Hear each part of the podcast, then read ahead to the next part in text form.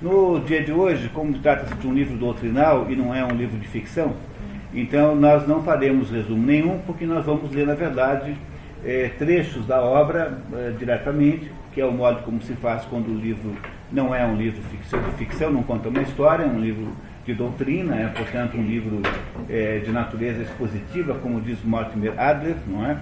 Não é um livro imaginativo, mas um livro expositivo. E é um dos livros mais interessantes que nós temos no nosso programa, apesar de que são todos muito interessantes. A listagem total de livros é 120, são 120 livros, é, perfazendo então seis anos de, de programa, coisa que atingiremos no final do ano que vem. No final do ano que vem teremos atingido então 120 livros. Esse programa de expedições pelo mundo da cultura é um programa uh, que tem por objetivo, em última análise, restaurar a verdadeira cultura brasileira, quer dizer, aquilo que nós, de alguma maneira, perdemos e que precisamos buscar a todo custo, porque é a única maneira pela qual nós conseguimos sair da profunda e terrível crise civilizatória em que nós nos metemos, só restaurando a verdadeira cultura. Não há outro jeito. Eu queria então começar o nosso trabalho como sempre, né, fazendo alguma, alguma, alguma introdução de natureza bibliográfica e biográfica, Santo Agostinho é um. Vocês têm aí recebendo, eu sei que talvez nem todos tenham recebido ainda o material, logo em seguida vocês recebem. Vocês têm aí uma, uma, uma, um resumo biográfico de Santo Agostinho. Santo Agostinho. Eu não vou ler tudo isso porque é tanta coisa aqui, nós passaríamos uma hora só nisso eu acho que não dá para usar esse tempo todo para esse fim, mas Santo Agostinho é o primeiro dos grandes pais, uh, dos grandes uh, pensadores da Igreja Católica. É preciso compreender que o catolicismo vai se instalando aos poucos, e é, e é uma coisa muito interessante sobre o catolicismo, que o catolicismo não é como o islamismo, porém o islamismo tem só uma versão do Corão pronto, versão essa que foi gravada no homoplata de um camelo, de vários homoplatas, de vários camelos, portanto não existem por aí versões do, do Corão que estejam em, em, em disputa. O islamismo é, sob esse ponto de vista, uma religião muito simples, mas o, o cristianismo, no tempo de Santo Agostinho, não existia diferença entre cristianismo e catolicismo, que era só havia uma única religião. Mas o catolicismo é muito diferente, porque ele, ele tem uma complexidade extraordinária, né? tanto é que foi preciso esperar até Santo Afonso de Ligório, que é uma personagem do século XVIII, para que se conseguisse ter uma teologia moral cristã.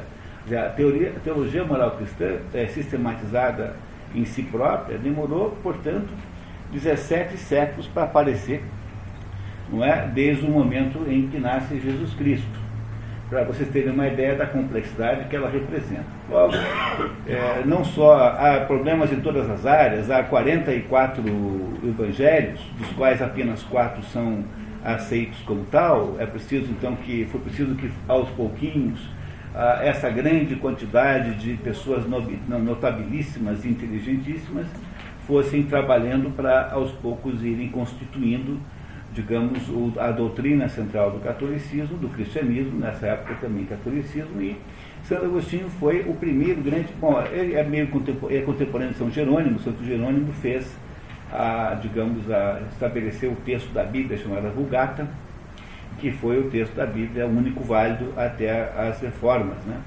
Até as reformas, então havia apenas um texto da Bíblia que era de São Jerônimo. É natural que nessa época em que São Agostinho vive, na, em que ele existe, exista toda esta preocupação em se estabelecer, afinal de contas, o que é ser cristão. A, a obra de Santo Agostinho é uma obra, é, não só a obra vida, né? porque Santo Agostinho brigou com todos os grandes cismas, com todas as grandes heresias da sua época, sendo que a heresia maior de todas, aquela a qual ele é, esteve. Bom, também aqui eu estou sendo equivocado, porque o maniqueísmo, que é o maior, digamos, o maior objeto de, de uh, luta que Santo Agostinho teve, não é uma heresia é, cristã, porque o maniqueísmo não é cristão de modo nenhum. Para ser heresia, tem que ser necessariamente cristão, não é? Tem que ter uma base cristã, e não é o caso do maniqueísmo, que foi a maior de todas as lutas de Santo Agostinho. Santo Agostinho foi maniqueísta. Maniqueísta é todo mundo que acha que o mundo divide-se em duas forças antagônicas, o bem contra o mal, e que a, a vida do, da, dos seres humanos devia ser a, a, favor do bem. Mas essa ideia de que possa haver um mal do tamanho do bem, essa é uma ideia profundamente anticristã, isso não é cristianismo de modo nenhum. Você acha isso, você já não é mais cristão. Diz o Mário Ferreira dos Santos que ninguém em santa consciência, em sã consciência, nenhum filósofo do mundo foi capaz de defender, em última análise, um, um dualismo desse tamanho é muito difícil, porque é, é, essa ideia é profundamente auto e contraditória, de modo que o, o maniqueísmo, mesmo não sendo uma doutrina cristã, não sendo, portanto, uma heresia, nem mesmo uma heresia, o maniqueísmo não é, é foi de todos os assuntos com os quais é, Santo Agostinho mais é, é, trabalhou.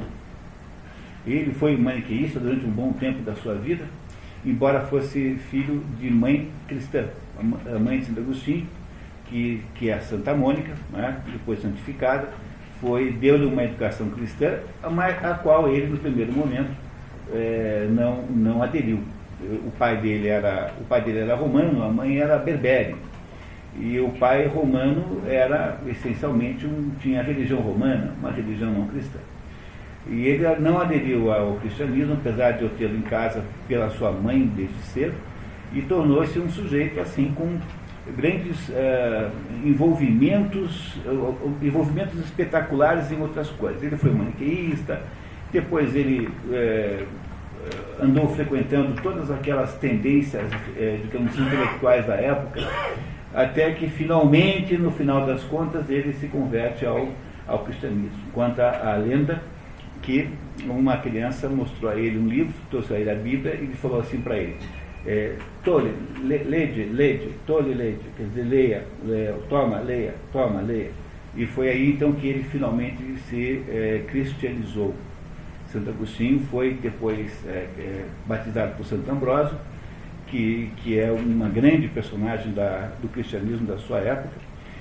E assim que ele se cristianiza, a mãe dele morre quando ele resolve voltar para a África, ele é natural da África, daquela região é, que foi conquistada pelos romanos e transformada na província africana. E ele, quando ele, ele se cristianiza, se converte na Itália, em Milão. Ah, São, Ambrósio era bispo de Milão. E ele, aí então, quando volta para, para a África, a, a mãe dele, no, no porto de Ostia, que era o porto de onde saía o navio, Neste porto, o, a mãe dele se morre com 56 anos, se eu não me engano, muito jovem. É, nesse meio tempo, Santo Agostinho teve uma, uma, um casamento não oficial, teve um filho chamado Adeodato, que morreria logo depois com apenas 17 anos. Teve esse único casamento e quando Santo Agostinho então volta para a África, ele se defronta com um dos grandes problemas da época, que era o problema do donatismo o donatismo era a ideia, uma espécie de cisma, não era uma heresia, era a ideia de que a igreja não pode, ah, não, deve ser, não deve ser complacente com, o, digamos, com, o, com os defeitos dos seus membros, porque quando houve as perseguições contra os cristãos, uma série de bispos é, que havia lá é, na África, por exemplo, é, andaram repudiando o cristianismo por razões de conveniência de salvar a vida, mais ou menos. Como isso não parecia ser uma atitude cristã, quando finalmente as perseguições acabam, é, não se aceita o, o, que essas pessoas que haviam estado, né, esses líderes da igreja, que haviam sido envolvidos com esta covardia, fossem é, reempossados nos seus verdadeiros cargos. E todo mundo queria o Donato, porque teria sido ele um bispo é, aí fiel à igreja. Essa questão do donatismo é muito importante, porque no final das contas é talvez a mais atual das questões religiosas do cristianismo. Não é Santa, é, Santa Teresa, Santa ah, não, ah, estou pensando em uma outra pessoa agora, não é? Quer dizer, há uma. Santa Catarina de Sena conta nas suas memórias que uma, quando ela, lá no, na cidade onde ela morava, havia lá um padre muito mau. Ela, ela Santa Catarina de Sena via, via imagens de, de demônios, via, via, portanto, coisas medonhas, horripilantes. E ela conta que havia lá um padre muito mau E ela diz que quando o padre era mau, vivia cercado de demônios. Andavam os demônios como uma em comitiva junto com o padre. Mas quando o padre fazia a consagração da hóstia, aparecia Jesus Cristo em pessoa e assumia a, a, o ato da consagração. O padre, de qual padre? Esse que era, que era mal? Ah, eu não sei. Eu não lembro mais. Tá, tem que ler as, as memórias de Santa Catarina de Siena. Santa Catarina de Siena. É o nome da santa que conta essa história dizendo. Como? Eu acho que é Santa Teresa d'Ávila. Não, não, Santa Catarina de Siena, não, não, não é Santa Teresa d'Ávila. E, e eu, garantidamente Santa Catarina de Siena, e ela, e ela então conta que na hora da, digamos, no ritual da consagração da hóstia, quem estava ali não era o Padre Mal, mas estava ali era Jesus Cristo. Apenas para mostrar uma coisa importantíssima, que os rituais religiosos sempre funcionam, mesmo quando, e isso é uma coisa tão importante, porque essa razão pela qual você não deve na praia, quando falta luz, ficar brincando lá de invocar lá os espíritos com copos, porque mesmo que você ache que isso é brincadeira, mesmo que você não leve isso muito a sério, essas coisas todas funcionam e não é uma boa ideia fazer isso. Sabe esses adolescentes que ficam na praia fingindo que estão lá invocando os espíritos? Isso tudo é tudo muito perigoso. Porque é, esse é um debate muito antigo dentro da, da, da própria teologia. E quando alguém é batizado com três dias de vida, esse batismo funciona, mesmo que aquela pessoa não tenha a menor ideia do que está acontecendo? Resposta: funciona. Você não precisa, o ritual funciona sozinho, mesmo que as circunstâncias não sejam as ideais. E é essa a razão pela qual, quando há a consagração da hóstia dentro do espírito do cristianismo, essa consagração ela é sempre válida, mesmo que o padre que a faça seja um padre mau. Porque é possível que os padres sejam maus eventualmente. Pois essa era a resposta que Santo Agostinho deu para esse problema, que não é, portanto, para ficar escolhendo padre, porque se nós formos ficar escolhendo todo mundo, quem é que vai sobrar depois da, do processo de seleção? Quer dizer, se você tiver que escolher os santos, não é? uma das injustiças que se faz ao catolicismo é esta ideia de achar que o catolicismo é uma religião para santos, quando na verdade é exatamente o contrário, o catolicismo é uma religião para pecadores. Porque os santos não precisam de catolicismo nenhum, porque já são santos desde o início. Qual é o sentido que tem de você ter uma religião para santo? É uma coisa apenas de paisagem, não tem nenhuma verdadeira função. Vocês compreendem isso, né? Bom, então Santo Agostinho andou se envolvendo com todo mundo. Os grandes, os, havia lá os grandes cismas, as grandes heresias da sua época. Havia o pelagianismo, outra das grandes encrencas com que ele se meteu. O pelagianismo é uma ideia que vem de um é, religioso inglês chamado Pelágios, que acha que não existe pecado original, que acha que o pecado de Adão é um pecado pessoal e que, portanto, ninguém está, é, em princípio, manchado por ele. Ora, se não há pecado original, não há necessidade de batido. E a vida da gente é uma vida aberta desde o início para qualquer espécie de desfecho, porque nós não nascemos marcados por nada. Olha, essa ideia, né, essa aí me parece assim de, uma, de um despropósito tão grande, tão grande, porque como diz Chesterton, a coisa mais óbvia do mundo, de todos os preceitos religiosos da igreja, o mais óbvio é que o pecado existe aí na nossa frente. Só para se investigar os últimos 30 minutos da sua vida, que você descobre que você tem pecado original, sim, que não é preciso nem fazer grandes pesquisas para descobrir isso. Não é? Portanto, a ideia de que o, o pelagianismo é essa ideia, é outro. Agora, por que, que no, no, no, no tempo de Santo Agostinho havia essa quantidade enorme. Havia o arianismo, que havia sido mais ou menos já resolvido, que é a ideia completamente descabida de que Jesus Cristo não é Deus, é apenas um sujeito muito bacana. Mas é esta ideia de que Jesus Cristo não é Deus é uma ideia fatal para o próprio conceito de cristianismo. Não há cristianismo se você não supuser que Jesus Cristo é Deus. Não há cristianismo de modo nenhum. Nenhum, nenhum, nenhum. Portanto, essas religiões que há por aí hoje em dia, que são advogados, que advogam essa ideia, como mormons, essas coisas todas aí, essas coisas não são cristãs. Vocês compreendem? Alguém que é mormon não é cristão. Porque todo mundo que pressupõe que Jesus Cristo é apenas um, uma espécie de sujeito bacana, que apareceu aqui porque Deus mandou, é tudo, tudo isso é pseudo-cristianismo. Não há cristianismo nada disso, nada disso. Mas hoje em dia isso já é uma coisa meio pacífica, porque afinal hoje ninguém nem mais briga por causa disso. No tempo de Santo Agostinho, essas divergências eram enormes, porque afinal de contas, o cristianismo como doutrina, ou seja, o corpo doutrinal do que nós chamamos de cristianismo, ele estava sendo formatado ainda.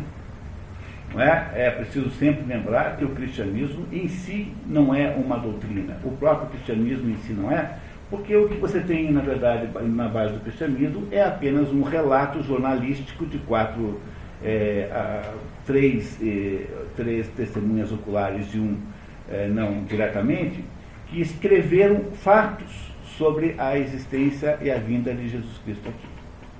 O cristianismo, portanto, na sua origem, ele é uma espécie de relato biográfico. Vocês compreendem isso? Quer dizer, são testemunhas oculares que viram uma série de acontecimentos e os relataram. Para que isso se transforme numa doutrina religiosa, é preciso que isso seja muito trabalhado e muito é, aumentado por um conjunto de pessoas muito mais espertas do que nós todos juntos aqui, que passaram então aí é, dois mil anos fazendo isso. Nós temos aí então é uma enorme história de gente extraordinária que aos poucos foram construindo uma doutrina cristã. E de todos esses aí, é preciso que se diga que o primeiro realmente importante foi Santo Agostinho.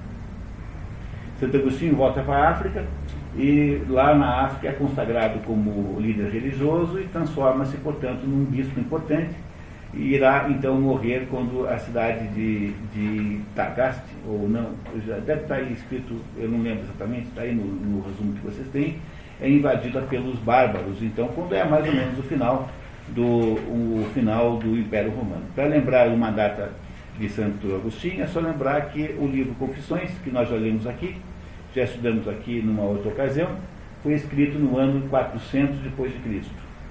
Então você tem uma ideia, guardando apenas esse número, você tem uma ideia eh, da época de Santo Agostinho, coisa que muita gente não faz, porque a nossa mente tende a, a resumir todas as datas passadas como se fosse uma coisa só.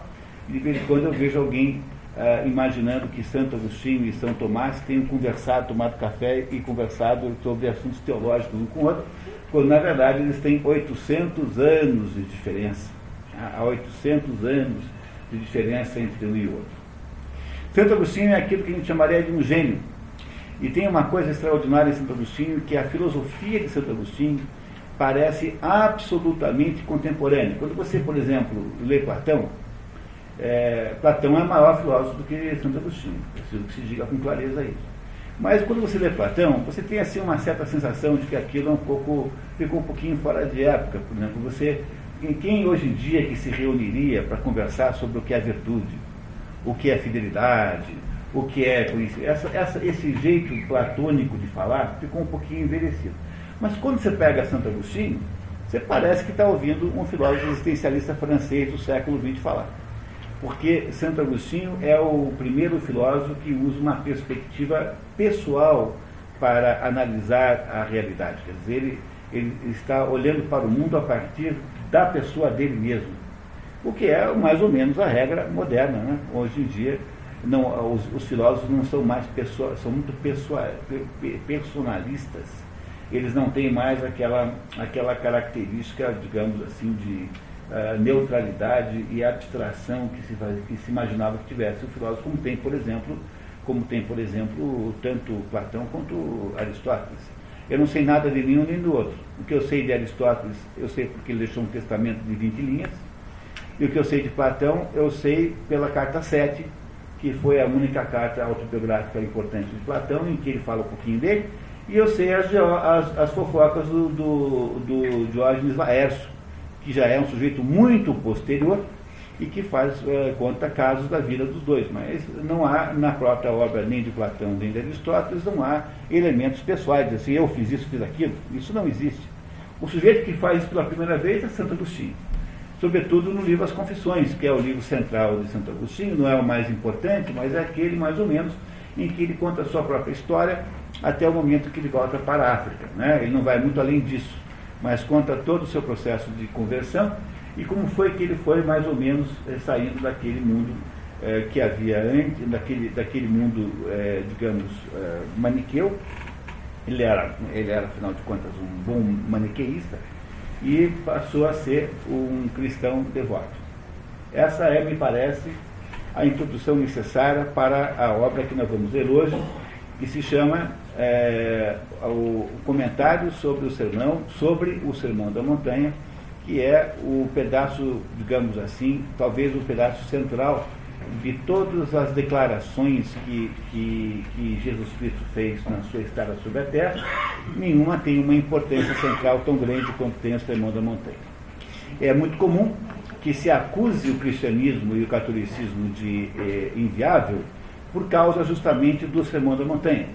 Entre os acusadores, entre aqueles que levantaram o dedo de acusação contra o catolicismo, está aí este indiano chamado Gandhi, esse indiano chamado Gandhi teria declarado em um dado momento que no momento que ele encontrasse um cristão que levasse ao pé da letra o que está no Sermão da Montanha, ele se converteria imediatamente ao cristianismo. O que, o que me perdoem a sinceridade, né? primeiro é uma, um desaforo muito grande. Vamos ser aqui sinceros. Segundo lugar, vindo de quem vem, sobretudo, porque ele é o primeiro que não cumpre as leis de Manu. Então, do mesmo modo que tem o sermão da montanha aqui, também os indianos têm as leis de Manu. As leis de Manu você consegue na internet, bota lá, Manu Laws, e você baixa lá um calhamaço de, sei lá, cento e poucas páginas, em que a vida de um indiano, ou de um hindu, para ser mais preciso, nem todo indiano é hindu, embora todo hindu seja indiano, a vida de um hindu está regulamentada ao ponto de ter lá até mesmo o modo como você anda na rua. O primeiro sujeito que não obedecia às leis de Manu é ele, né, porque afinal ele sendo da, da casta é, é, é, chamada em, em, em sânscrito né, de Vaishya, ele, ele, era, ele era metido a criar uma religião, metido a assuntos religiosos. Ele está fora da casta, começando por aí. Quer dizer, a primeira coisa que está errada é o fato de que ele não re, respeita nem mesmo a sua natureza de casta.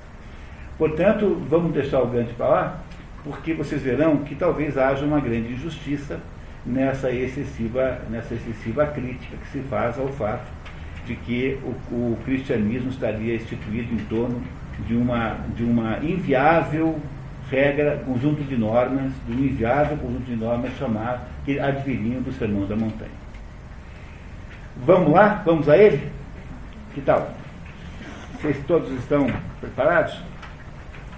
Nós não vamos fazer. Pois não, dona Ingrid.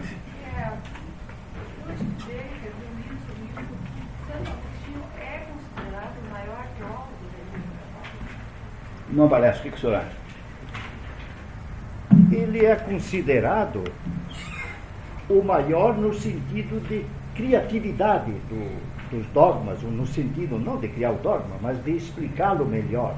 Os outros são como que os divulgadores, os amplificadores. É neste sentido que ele pode ser chamado até maior do que o Tomás de Aquino. O Tomás de Aquino, o cristianismo é maduro. Ele ali colhe mas a, a, toda a sociedade quase está respirando cristianismo.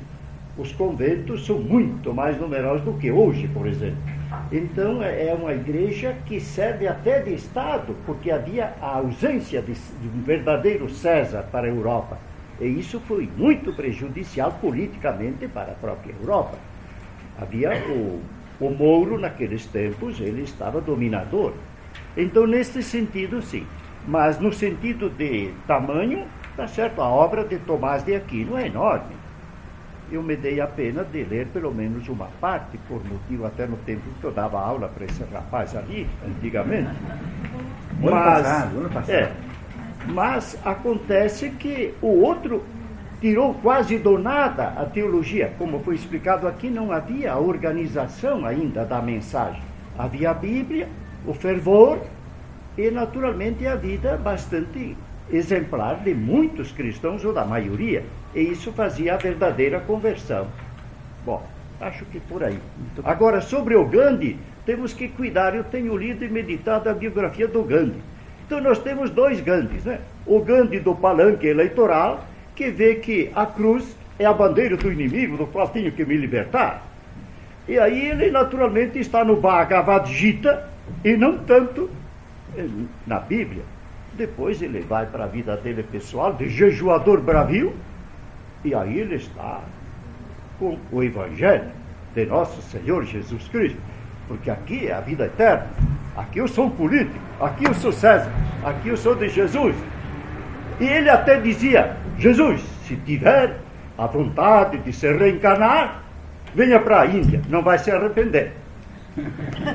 E naqueles, naqueles tempos havia, pela segurança do Império Colonial, havia uma Índia só, o Bangladesh, o Paquistão e a Índia era uma massa só.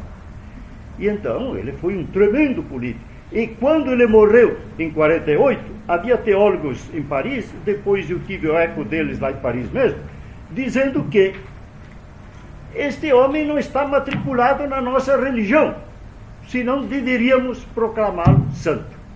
Quer dizer, era um homem de virtude. Agora, eu posso estar mal informado e ter uma ideia um pouco diferente, mas isso aí é, é que há dois, dois homens. Né? Um é político e outro não. E na própria política ele dizia: se a minoria, que é maometana, tomar o poder, fiquemos unidos assim mesmo e que eles nos governem dentro da lei. Quer dizer, ele queria evitar o Paquistão, queria evitar o Bangladesh, que aliás, naquele tempo estavam unidos, mas estão distanciados de 2.600 quilômetros por aí. E a única coisa que eles tinham de comum era a religião. Então se separaram. Mas perdão essa interrupção. Muito bem, tá. Tá, muito bem. Bom, então, pessoal, a gente pode talvez começar aqui. O livro que vocês têm, ah, O Sermão da Montanha, são, é composto por três, três capítulos do Evangelho de São Mateus. E ele tem, e ele, ele tem três, são três, são três capítulos, né? Uh, e ele tem aí alguma coisa como 70, 80 versículos. Todo ele foi transcrito para o documento que vocês têm aí. E aí o que nós fizemos aqui foi é, inserir aqui alguns comentários de Santo Agostinho sobre cada um deles. A gente vai fazer isso na velocidade que for possível. É, nós temos muito pouco tempo, queria sempre lembrá-los disso, né? de modo que as nossas, as nossas quatro horas esvaem aqui com uma rapidez impressionante. E, e, então a gente vai fazendo aí mais ou menos na velocidade média possível. Que tal, não é? Eu queria começar lendo aqui. Hoje a gente não tem a clara a nossa leitura oficial, que chegará só mais tarde mas nós vamos poder é, pedir para vocês então nos ajudarem né, com a leitura, né, por, sequencialmente. Quem quiser ler, quem não quiser ler, não é preciso nem explicar, passa o microfone para o seguinte. É, olhando então para o cabeçário do nosso resumo aqui, tradução da Bíblia do padre Antônio Pereira de Figueiredo. Essa é a tradução mais interessante de todas, ela é uma, é uma tradução muito antiga. Padre é, Antônio Pereira de Figueiredo é o tradutor, é, tradutor português e é preciso tomar cuidado, porque com essa coisa dos protestantismos nasceu, nasceram aí várias versões da Bíblia e ultimamente então encontra-se essa praga das traduções politicamente corretas, que são traduções que procuram evitar determinados, determinados modos de falar, o que me parece ser absolutamente fútil e, e desnecessário. Logo, você quer uma boa sugestão para um tradutor de primeiríssima ordem, o padre Antônio Pereira de Figueiredo é sempre a melhor sugestão é o tradutor da Bíblia da Barça, aquela Bíblia que vem com a Barça. Essa Bíblia é traduzida pelo padre Antônio de Figueiredo. O Sermão da Montanha, segundo os comentaristas, deve ter sido pronunciado em 30 ano domini, né? Segundo Santo Agostinho, nele se encontra, no tocante à retidão moral, a regra perfeita da vida cristã. De fato, nenhum outro episódio dos Evangelhos reúne tantas considerações de ordem moral como o Sermão da Montanha.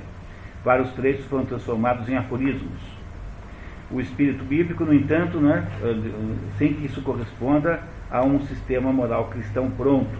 Aqui faltou a palavrinha pronto.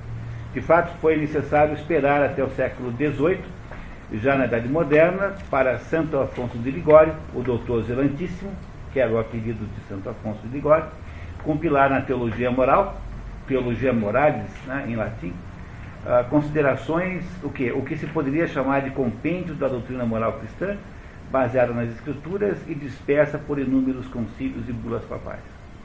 A dificuldade de transposição do Sermão da Montanha para um código moral prático é, pois, prova da complexidade da moral cristã, que precisa ser esclarecida pelos doutores da igreja, como Santo Agostinho. A igreja tem 33 doutores, não terá mais que 33, seguramente, né? porque 33 já chegou ao número que corresponde à quantidade de anos de Jesus Cristo, me parece que já é aí alguma, alguma providência escatológica essa de manter em 33, sendo que os últimos quatro ou cinco foram incluídos muito recentemente. Há, no entanto, quatro doutores antigos, Santo, quatro os mais antigos, Santo Atanásio, Santo Ambrósio, Santo Agostinho e São Jerônimo. Estes são os quatro originais que, digamos, estabeleceram os primeiros princípios é, é, da Igreja Católica. Um doutor da Igreja é aquela pessoa cuja opinião não precisa de aprovação eclesiástica, ou seja, é aquela pessoa que tem a sua opinião automaticamente reconhecida como sendo é, legítima. Isso é um doutor da igreja. É? Há 33 entre esses doutores. Nesse resumo, utilizamos a tradução do texto bíblico do padre Antônio Pereira Figueiredo, enquanto o tradutor da obra optou pela do padre Marcos Soares. Apesar de haver ocasionalmente alguma divergência entre elas, não há contradição e ganha-se com a comparação. Aí, então, se vocês estão felizes até agora, nós podemos começar aqui a pegar do lado esquerdo nós temos a tradução do padre Antônio Pereira de Figueiredo, lado direito o comentário de Santo Agostinho. Alguns comentários selecionados, obviamente. Né? E vendo Jesus a grande multidão, e aí eu queria pedir talvez que alguém me ajudasse a ler. Quem é que quer ser o primeiro leitor? Você quer ler, dona Ingrid? Então só podia ler no microfone, por favor. Apertar aquele botãozinho ali. Isso. O sermão da, o sermão da montanha, segundo os comentaristas, deve ter sido pronunciado ah, mais para baixo sul, capítulo 5.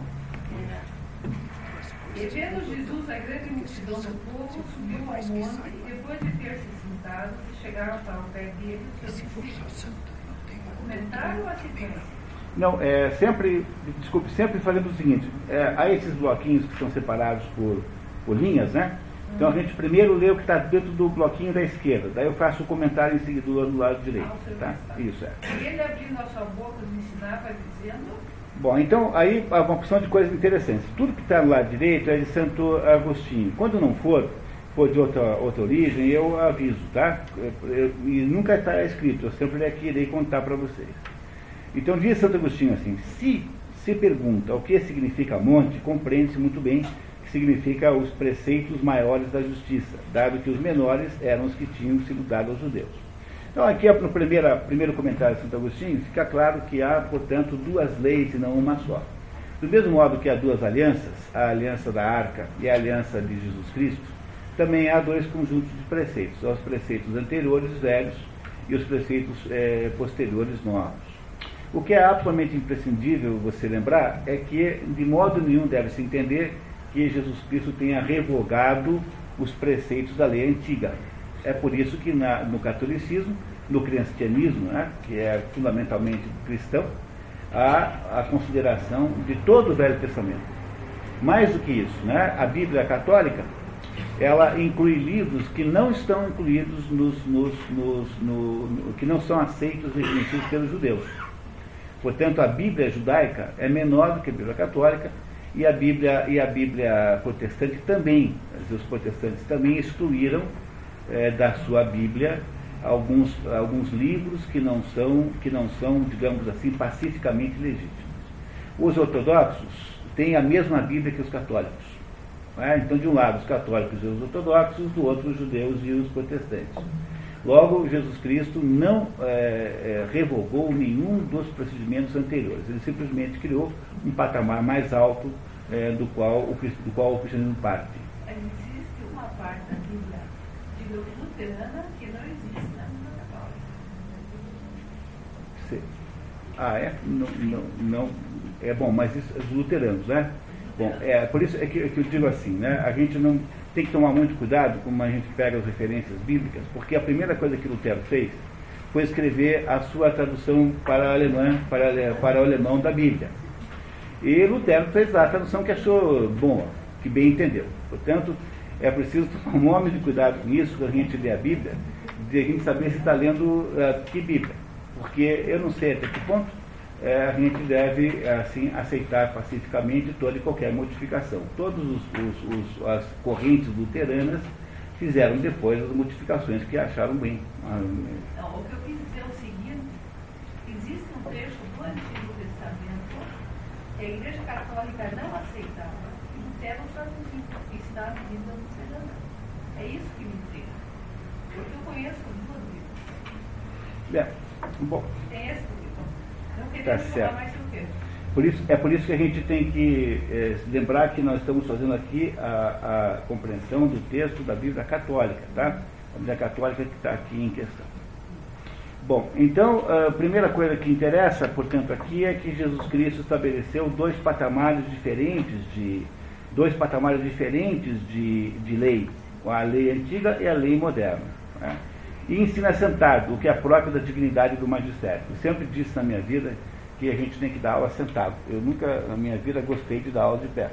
E está aqui explicado aqui, obviamente, numa esfera muito maior né, do que aquela que me toca, o quanto é importante dar aula sentado e não ficar fazendo discurso em pé como político, fazendo, transformando toda a aula numa espécie de, numa espécie de, de, de, de comício, né, comício. Eu acho que dar aula sentado está certo aqui, né, muito bem. A seguinte, por favor, três. Bem-aventurados os pobres de espírito, porque deles é o reino dos céus. Com razão se entendem aqui por pobres de espírito, os humildes e tementes a Deus, ou seja, os que não têm espírito inchado. Olha, quando eu era estudante no Colégio Paranaense, era aluno aqui do irmão Balesso, tinha o irmão Alfeu, o padre Alfeu, que era o capelão do colégio, e eu, eu uma vez nunca esqueci numa aula de religião que um menino perguntou assim, mas professor, eu nunca entendi esse negócio de pobre de espírito. Eu sempre achei que pobre de espírito era uma coisa ruim. Tanto é que vive todo mundo falando por aí, fulano é pobre de espírito, fulano é pobre de espírito. Então há, de fato, uma espécie de confusão nesse assunto, porque pobre de espírito é usado popularmente como uma espécie de xingamento, não é? quando na verdade ser pobre de espírito é um elogio, diz aqui o texto da Bíblia. E é, e, e é difícil achar quem compreenda bem isso, apesar de não ser nada complicado, não ser difícil. Alguém que é pobre de espírito é a pessoa que tem, digamos, baixo apreço pelas suas próprias opiniões. É aquilo que, como está escrito aqui, alguém que não é inchado. O, no, no contexto da cultura grega, aquilo que representa a vaidade humana é o pé inchado. Tanto é que a palavra Édipo, de Édipo rei, significa pé inchado. O problema de Édipo, o maior problema de todos, é que ele é um sujeito que mata o pai, embora não soubesse, né, chamado Laio, num acidente de trânsito. Então ele tem lá um acidente de trânsito, da época, né, é um acidente de trânsito, e mata seis pessoas. Vocês acham que é uma coisa legítima alguém eh, se irritar ao ponto com o mundo, ao ponto de matar seis pessoas no acidente de trânsito? Não é, né? O problema de Édipo, Édipo significa pé inchado, porque Édipo, quando era pequeno, foi condenado à morte pelos seus pais, que ouviram um oráculo, e o oráculo é, prometeu que aquele menino mataria o pai e casaria com a mãe. Eles, com medo de matar a criança, entregam o pai, o laio, né, amarra os pés do menino com, com uma, com uma corda e os mandam, entregam a um sujeito com a missão de deixá-lo, de expô-lo. Expor no conceito grego significa deixá-lo morrer sob a força dos elementos. E porque ele tinha sofreu como criança aquela amarração, ele ficou com ele ficou então com o seu pé inchado.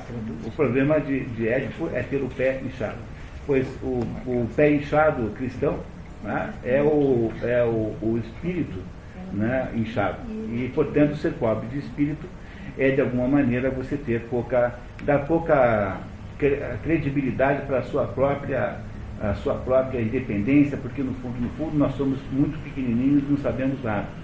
Ou seja, quem é que tem o pé inchado, quem é que, é que não é próprio de espírito, quem é muito orgulhoso, muito vaidoso. E são esses aí que, não, que serão, os que não são assim, é que entrarão no reino dos céus. Quatro, por favor. Bem-aventurados os mansos, porque eles possuirão a terra. Pode ler, por favor, dona Ingrid, também a segunda parte? Ah, quer, pois, dar a ele a entender que se trata da solidez e estabilidade da herança perpétua, onde a alma descansa como no seu lugar próprio e virtude do boa fé, como como o corpo da terra. Ela é o descanso e vida dos santos. São mansos os que cedem diante da maldade e não resistem ao malvado, senão que vencem o mal com o bem. É, aí, há sempre, aí no texto de Santo Agostinho, há sempre uma menção a alguma outra passagem do, do, do, do, do Velho ou Novo Testamento. Não é? Olha, o que é que significa que é, quem, quem, quem, quem ser manso? É? O sentido de ser manso significa o seguinte: eu não resisto, eu não sou resistente àqueles que não resistem à lei maior que lhes pede, que é aqueles que não existem às coisas que Deus ensina. Isso é ser manso. A mansidão aqui não é no sentido de mansidão é, associada à covardia, mas é uma espécie de humildade respeitosa, uma espécie de atitude de respeito e consideração, já que você não tem mais o pé inchado, como é a primeira bem-aventurança, essas aqui que estão sendo descritas são as bem-aventuranças. Já que você não tem mais o pé inchado, então agora você também pode ser um pouco resistente àquilo que vem. É isso que significa mansidão, nesse sentido em que Santo Agostinho está interpretando aqui. Olha, o que é que significa que eles possuirão a terra? Olha, é que só as pessoas assim é que conseguem uh, encontrar sentido na vida uh, sobre uh, o mundo material. Porque possuir a terra significa encontrar sentido nesta vida material que nós temos. Porque as pessoas que não são capazes disso, aquelas que resistem, passarão a vida quebrando a cabeça. Mas como você já sabe qual é o sentido, porque você já deixou que aquela mensagem tomasse conta de você, diz Santo Agostinho assim, é preciso ler a Bíblia direto, ler o tempo todo, o tempo todo, o tempo todo, o tempo todo. Se você se deixa contaminar por aquilo, mesmo quando você não compreende bem, quer dizer, mesmo quando parece bobo e parece sem sentido, mesmo quando é assim, se você faz assim, então a sua existência é uma existência que fará sentido sobre a terra. Por isso que você herdará a terra. É nesse sentido. Não quer dizer que nós vamos depois ficar aqui até a eternidade, porque a nossa existência não é desse mundo, em última análise. Por favor. Bem-aventurados é, bem os que choram, porque eles serão consolados. É isso? É esse mesmo. Pranto e tristeza pela perda de coisas queridas. Os que, porém, se convertem a Deus, perdem essas coisas queridas que os prendiam a esse mundo pois, já, pois que já não se deleitam com o que antes, com o que antes se deleitavam. E enquanto não se produza neles o amor das coisas eternas, são trabalhados por alguma tristeza. Por isso são consolados pelo Espírito Santo. Aqui, por essa razão, se chama Paráclito, ou seja, Consolador, a fim de que os que perdem a alegria temporal gozem a eterna. É, se vocês olharem para esse outro documento que está aqui solto, há um segundo documento, você tem aqui, você tem aqui nesse documento as, as, as relações que há entre o, as sete bem-aventuranças e os sete pedidos do Pai Nosso. O Pai Nosso são sete pedidos que você faz a, a Deus. E as bem-aventuranças são sete. Logo, o Santo Agostinho percebeu que há uma espécie de sintonia entre essas duas coisas. É isso que ele conta aqui nas suas, nos seus comentários ao Sermão da Montanha. Então, quando você olha para esse aí, os lamentadores, né? Os lamentadores, não é? até que a gente poderia até aproveitar e aqui ver direto, para que a gente não perdesse esse tempo.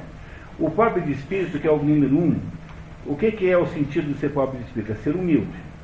Qual é o dom ou a virtude que nasce disso? O temor a Deus.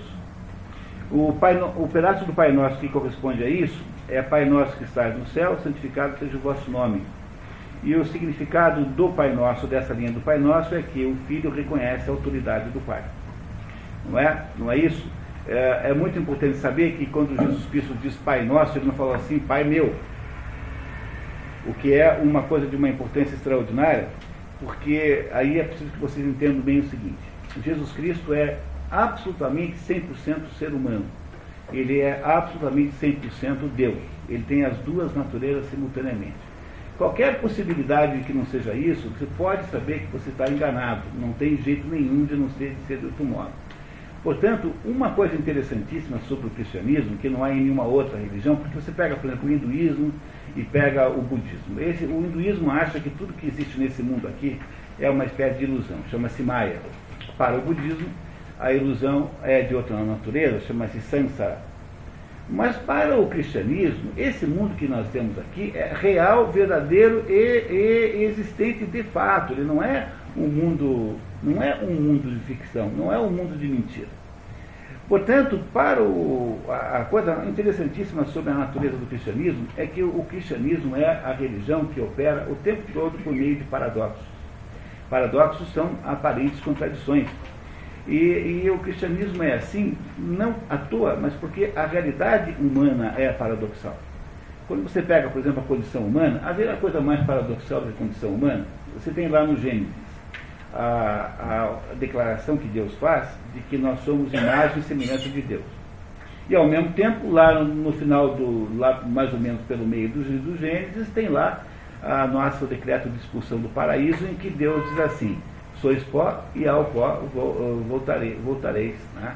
Ao sois pó e ao pó voltareis. Ou seja, Deus diz ao mesmo tempo, na mesma obra, no mesmo, no mesmo Gênesis, diz que nós somos imagem semelhante dele, e ao mesmo tempo diz que nós somos nada, somos pó. Haveria situação mais paradoxal do que essa? Algo que caracteriza a vida humana, a vida real, concreta, é a natureza tensional da nossa vida. A nossa vida ela é feita por tensões insolúveis. Nós não sabemos de onde viemos nem para onde vamos. Nós não sabemos quanto é que nós temos de, de mérito na nossa própria vida e quanto o mérito da nossa vida refere-se, pode atribuir-se a outras pessoas que não nós.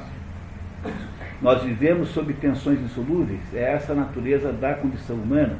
Ora, haveria situação melhor do que essa, haveria a situação mais, digamos, equivalente a essa, do que essa que o cristianismo propõe? Porque se o cristianismo é paradoxal, é porque a situação humana é paradoxal. Ele simplesmente atende às questões essenciais da vida humana. Se você tem interesse em entender isso, há um livro maravilhoso, magnífico, chamado Ortodoxia de Chesterton. Esse é um dos mais. De todos os livros escritos sobre o cristianismo, que de natureza não doutrinal, porque ele não é. Chesterton é um jornalista inglês mudando, né? E de todos os livros escritos sobre o cristianismo, que não foram escritos por alguém é, no, associado à doutrina, esse é o melhor de, desses mais conhecidos, obviamente. Chama-se Ortodoxia de G.K. Chesterton. Esse livro foi relançado agora há três anos, dois anos, quando completou 100 anos. Tá? Faz 103 anos que esse livro foi escrito, foi editado pela primeira vez. É uma verdadeira maravilha. Ortodoxia. E ele explicará então que não há nada mais estranho do que o cristianismo e, no entanto, não há nada mais extraordinariamente é, capaz de auxiliar o ser humano. No nosso programa esse ano, nós temos um livro do Mário Ferreira dos Santos chamado Cristianismo, a Religião do Homem, no segundo semestre, que é uma contribuição magnífica do maior filósofo brasileiro de todos os tempos, Mário Ferreira dos Santos, em que ele demonstra também a adequação extraordinária do cristianismo a, digamos, ao ser humano médio, né? aquela pessoa comum. Não há nada melhor do que o cristianismo. E é isso que eu queria que vocês compreendessem, que Jesus Cristo é 100% homem e 100% Deus.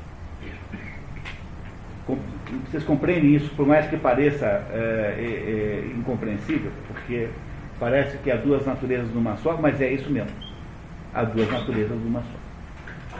Portanto, de Chesterton, Chesterton, C-H-E-S-T-R-T-R-T-O-N. Chesterton. Chester como frango, tom. No final, como o tom e Jerry. É o frango mais o tom e Jerry. Com N, o, o, o tom com N de, de, de novembro. novembro. Né?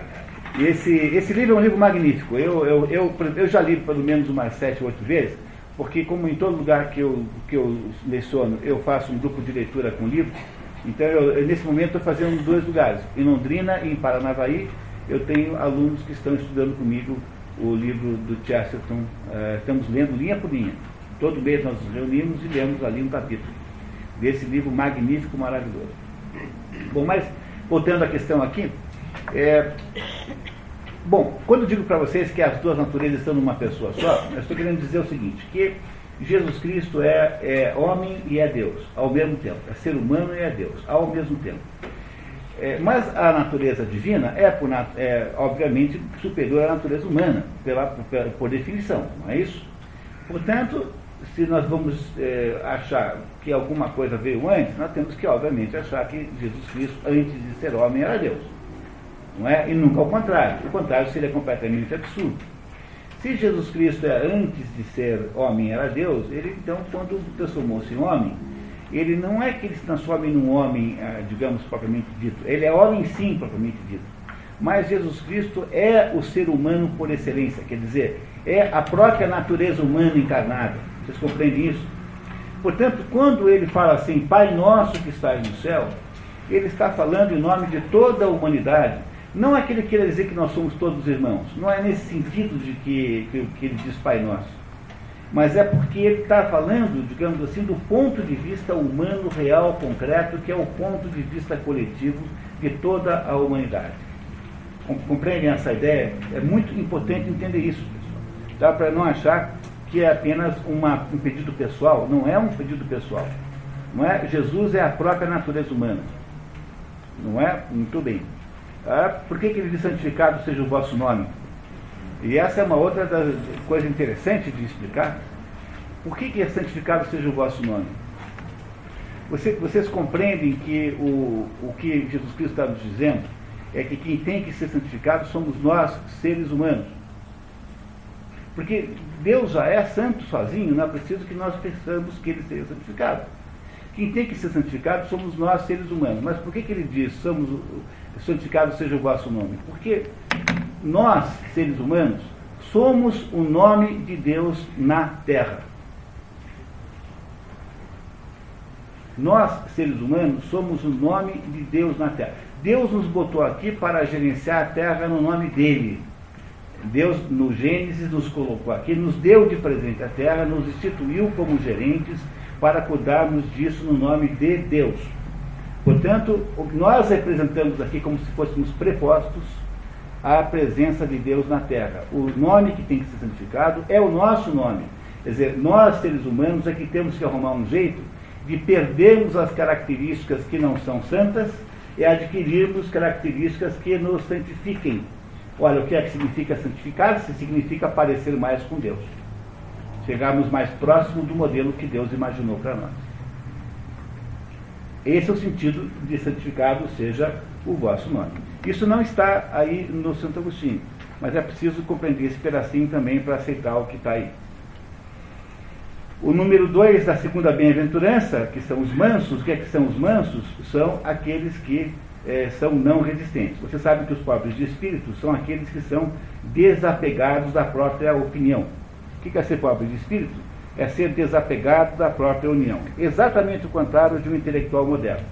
Tivemos aí essa semana a visita do Luc Ferry, aqui um, um, que é o sujeito que foi ministro da Educação no francês há pouco tempo e que arrumou aquela encrenca internacional com o negócio de abolir as burcas.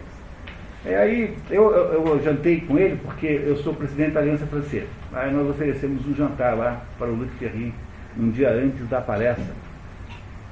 E, eu, eu, conversei um pouquinho com ele, né? Ele, ele não está contra a burca. Ele, ele, não é um sujeito assim, é um sujeito querendo salvar o cristianismo na França e então cria uma restrição ao islamismo. Ele tem ódio de todas as religiões, seja quais forem elas. Ele, não tem, ele tem um problema geral com o assunto religião. Ele não é alguém, um cristão lutando, digamos, é, sem muito jeito, lutando um pouco canhestramente contra o islamismo. Ele é uma pessoa que acha que o maior mal do mundo é a religião e que, portanto, nós seremos muito mais espertos quando nós eh, nos desvincularmos dela. Vocês compreendem que isso é exatamente o contrário do que está escrito aqui para ser? Não sei se vocês compreendem isso, né? Mas isso é exatamente o contrário da fórmula que está aqui para a gente entender. É simplesmente mais um intelectual moderno, como os outros todos, jeito comum, nada de novo nisso. Todo mundo que tem, digamos assim, todo mundo que tem prestígio universitário pensa exatamente isso. Porque é uma coisa meio demodê você ser professor de filosofia e dizer que você é cristão. Duvido que você ache alguém.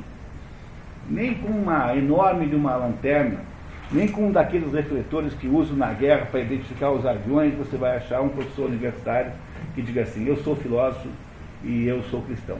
Não tem. Porque a pessoa que desgraça, você não vai ser mais convidado para tomar café com os outros. Ninguém vai achar que você é uma pessoa maravilhosa.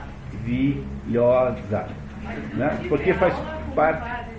Ah. Era cristão e era um grande Ah, mas é, a gente está falando do pessoal de hoje, dona Ingrid. Eu tive é, professores de filosofia também que eram padres, né? né? O, o padre Fiero, né? o padre Mondré foi meu professor também. Mas essa é a turma antiga, né? Hoje a senhora entra no departamento de filosofia da Católica. Né? Não é? Aí, aí então, a, se tem alguma coisa que não é católico naquele departamento, é, é, é, é o departamento de filosofia da Universidade Católica. Então, tem um professor especialista em Marquês de Sade, por exemplo.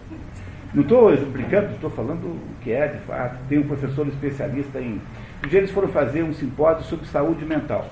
A filosofia como fonte de saúde mental. E os três assuntos eram Foucault, eh, Nietzsche e Sade.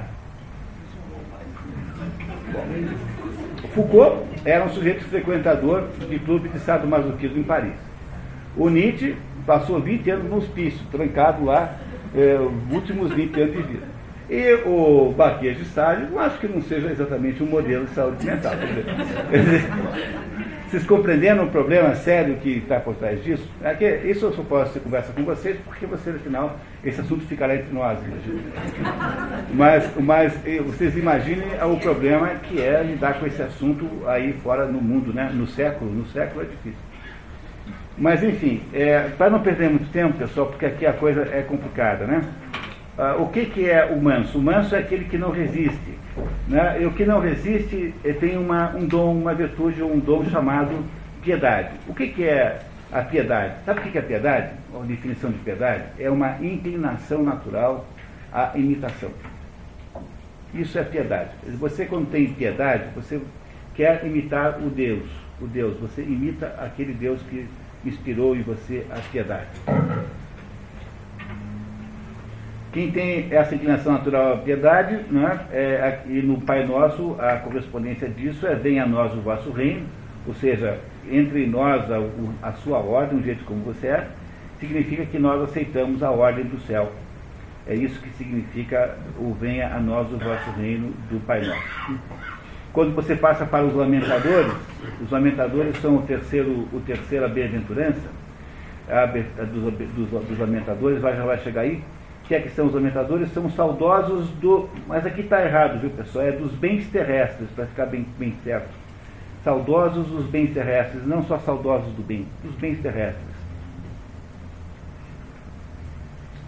Essa, a virtude equivalente a isso chama-se ciência, uh, por ciência compreenda-se consciência. Né? Consciência e no Pai Nosso, esta, esta digamos, bem-aventurança está representada pelo seja feita a vossa vontade, assim na terra como no céu.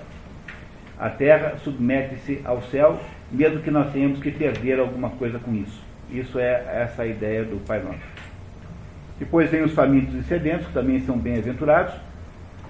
É, a interpretação que faz a pastoral da terra é o MST, que são famintos e sedentos de, da terra da, da, do, do terreno da Arautel, é, mas essa é apenas uma interpretação infantil, é, é, para não dizer coisa pior.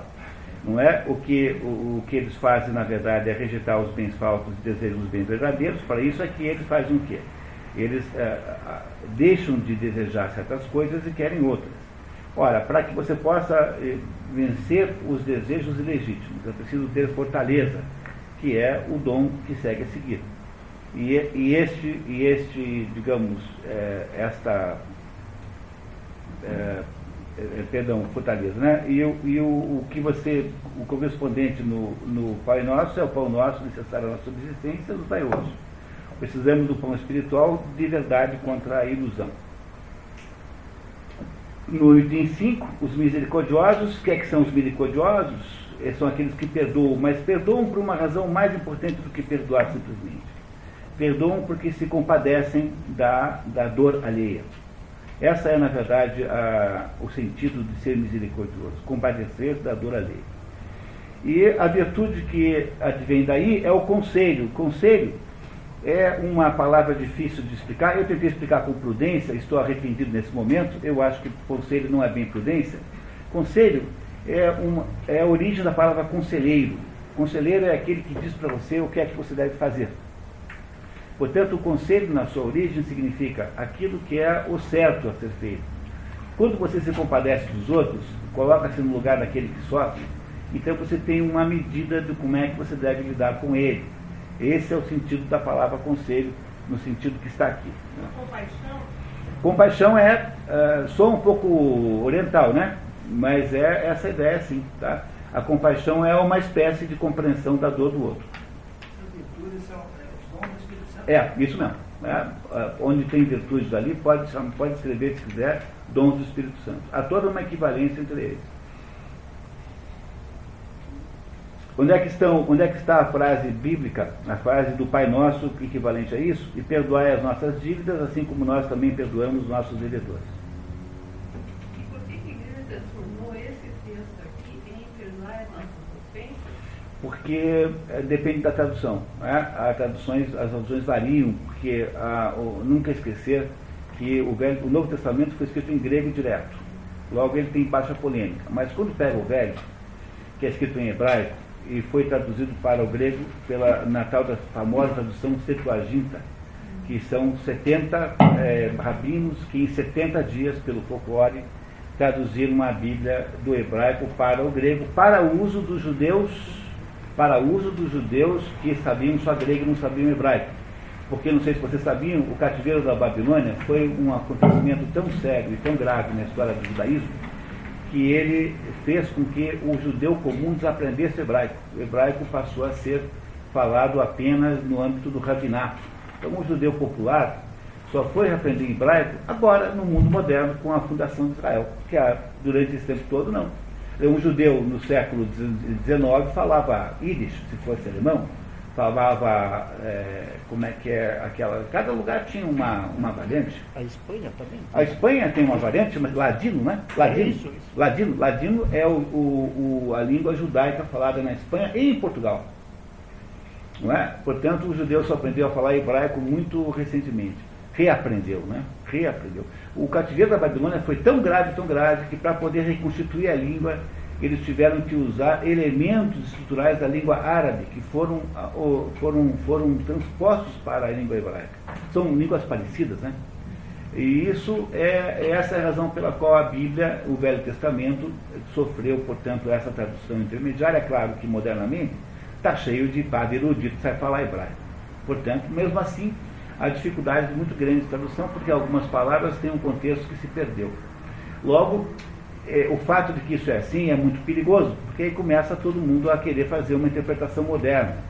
É, sabe qual é o problema do sujeito que quer reescrever a Bíblia para ela ficar moderninha? Aí o, o sujeito começa a instituir é, soluções politicamente corretas, digamos assim, porque acha que elas são mais adequadas e aí quase sempre elas são fa falsas. É por isso que eu digo, para você pegar a tradução da Bíblia, pega lá a tradução antiga. Quanto mais eu vivo, mais eu gosto de livro velho. Que coisa impressionante. Né? Devia ser o contrário, mas cada vez eu gosto mais dos livros velhos do que dos livros novos. Não é? Muito bem. Continuando então, por favor, vamos lá. Pois não. Lindomar. Antes de ir para o próximo, só para é, ajudar aqui, pelo menos a mim, esclarecer, parece que quer causar uma inversão.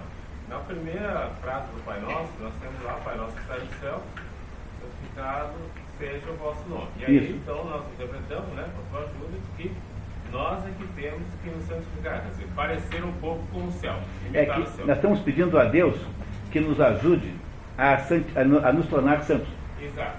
A gente parecer um pouco mais, terra parecer um pouco mais com o céu, não é isso? Isso. Aí essa, essa parte que nós estamos concluindo agora, do quinto, parece que está invertendo, né? Perdoai as nossas ofensas, assim como nós também perdoamos. Mas que estão pedindo para Deus lá no céu, imitar a gente. É, só para ajudar um pouco, você não parece isso? Não pareceu para mim. Não é, é assim, o, o, que nós, o, que, o que ele quer dizer é o seguinte, é, depois, talvez, o Mar, eu sugeria que a gente aguardasse o Santo Agostinho chegar nesse ponto, porque na verdade eu estou antecipando tudo, olhando para esse quadro aqui, antes da hora, tá? Já chegamos lá, tá? Ok? Só para dar uma olhada, uma, uma, uma certa ideia geral das coisas. Limpos de coração, que é a sexta bem-aventurança. O que é que, qual é o sentido disso? Ser simples. O que é que é ser simples? Ser simples é ter inteligência, é mais do que entendimento. Inteligência no sentido da palavra grega nous. Inteligência é a capacidade que o ser humano tem de olhar e ver o que é. Ponto. Sem que é preciso, precise fazer um raciocínio medonho, sem que você precise ser físico nuclear, sem que você tenha estudado lógica aristotélica, não precisa. Nós temos uma espécie de intuição intelectual que permite que a gente consiga ver, contanto que nós sejamos simples. Mas se você tem o um pé inchado, dizer, se você tem muito a consideração suas suas próprias opiniões, sabe o que, que você pensa? Você pensa que é aquela besteira que você pensou e que gerará muitos mais problemas do que soluções, é alguma coisa que vale a pena você ficar estudando 40, 50 anos agora. Quer dizer, você não enxerga nada porque você ficou prisioneiro do labirinto de, de enganos, de auto-enganos que você gerou. Se você for um grande filósofo, você vira o Kant. Então, o que é o estudo de Kant na universidade? É o estudo de problemas kantianos. O que, que são problemas kantianos? Ora, o Kant quer explicar a realidade não consegue, e porque não consegue, ele gera uma infinidade de problemas insolúveis. E filosofia chamam-se aporias. A partir disso, então, todo o mundo filosófico passará a vida estudando as aporias kantianas. Ou seja, em vez de estudar filosofia, quer saber o que é? Você passa a vida estudando problema de filosofia ruim. Quer dizer, qual é o sentido de ter uma coisa dessa? Né? Vocês compreendem que isso é completamente é, é, inútil? Portanto, só é limpo de coração quem é humilde. Tem que ser pobre de espírito para poder ter essa limpeza do coração. Ele gera o quê? Inteligência e não nos deixa cair em que tentação. Pessoal, pelo amor de Deus, olha aqui, ó. Deus não está preocupado se você come três ou quatro quindins, entendeu? Sabe, a coisa que mais, mais me aborrece nessa história é que o sujeito fica depois achando que isso aqui é para a gente não comer um, uma caixa de bis. É para. É, é, ah, meu Deus. Deus. Vocês acham que Deus está preocupado com você? Se você comeu mais bis ou comeu menos bis? Será que alguém é capaz de manter essa ideia? A tentação que você tem que evitar, a única que interessa, é essa tentação que está aqui, é a tentação de achar que você pode fazer um mundo melhor do que Deus. Porque esse é o problema da tentação do sujeito de pé inchado. Ele fala assim, Ivan Karamazov falando, olha, eu não é que não seja que eu seja contra Deus. Eu sou. Eu, o, o, que eu acho chato em Deus é como ele é incompetente, que desgraça de porcaria de mundo ele fez. Entendeu? Essa é a posição do Ivan Karamazov, que acha o seguinte, que ele, mais o SUS, mais o INSS e mais o Aeroclube de Balsa Nova, vão fazer o mundo perfeito que Deus não foi capaz de fazer. Quer dizer, já que as pessoas são doentes e têm problemas de saúde, é só dar todo o dinheiro que nós temos no bolso para o SUS, é assim que eles fazem. No fundo, eles só falam isso porque eles pedem pegar todo o dinheiro do seu bolso. Essa é a única explicação pela qual eles fazem isso. Então, tá, então já que o Deus é tão burro ao ponto de ter feito tão errado, então nós temos que fazer igual. Vocês compreendem que tudo isso chama-se vaidade, soberba, chama-se híbris em grego. É essa a desgraça da condição humana número um que você rezando ao Pai Nosso deveria pelo menos tentar neutralizar na sua própria vida. Olha a tentação que a gente não pode ter. A nossa tentação é querer virar Deus, querer virar Criador e esquecer que nós somos criatura. Deus não está preocupado em quantos quindins você come. Mas eu tenho uma outra opinião. Quer dizer, Deus nos deu livre-arbítrio. É. Então, se nós pecamos, nós somos conscientes nós Então, estamos pedindo perdão nas nossas dívidas ou das nossas ofensas a Deus é. ou ao nosso. Mas aqui é um, é, aqui é um pouquinho melhor, é um pouquinho maior, porque é o seguinte, na verdade o que o, o Pai Nosso estabelece são as, as condições para que a condição humana se realize na totalidade. Vocês percebem, pessoal? Eu queria muito que vocês entendessem isso agora. Porque, embora isso possa, ter um, possa ser um código moral, em si também é, mas ele é muito mais do que isso. O conjunto das condições que estão aí, e também as dos Dez Mandamentos, não são apenas é, é, orientações que você dá para o seu filho, como assim, é, não, deixe de, não deixe de tomar o seu lanche compreender? Não são orientações de natureza prática, são, sobretudo, a expressão simbólica de determinadas condições sem as quais a natureza humana não se realiza. Ou seja, ela nunca sai da potência e vai para o ato, ela permanecerá na potência a sua história toda, como diz Aristóteles. E é preciso que a natureza humana, para que ela se realize, que nós jamais imaginemos e nem pensemos que somos deuses. Porque Deus nunca disse isso para nós. Olha, Jesus Cristo disse que nós seremos como Deus, mas Deus não. Portanto, a pretensão humana de ser isso tudo é a grande desgraça que nós queremos que Deus nos, nos impeça de, de sofrer. É? Esse é o sentido que parece estar implícito nisso aqui. Não é? Veja, também, também não é um pedido, segundo Santo Agostinho, para que nós não tenhamos tentações. É um pedido para não cair nas tentações.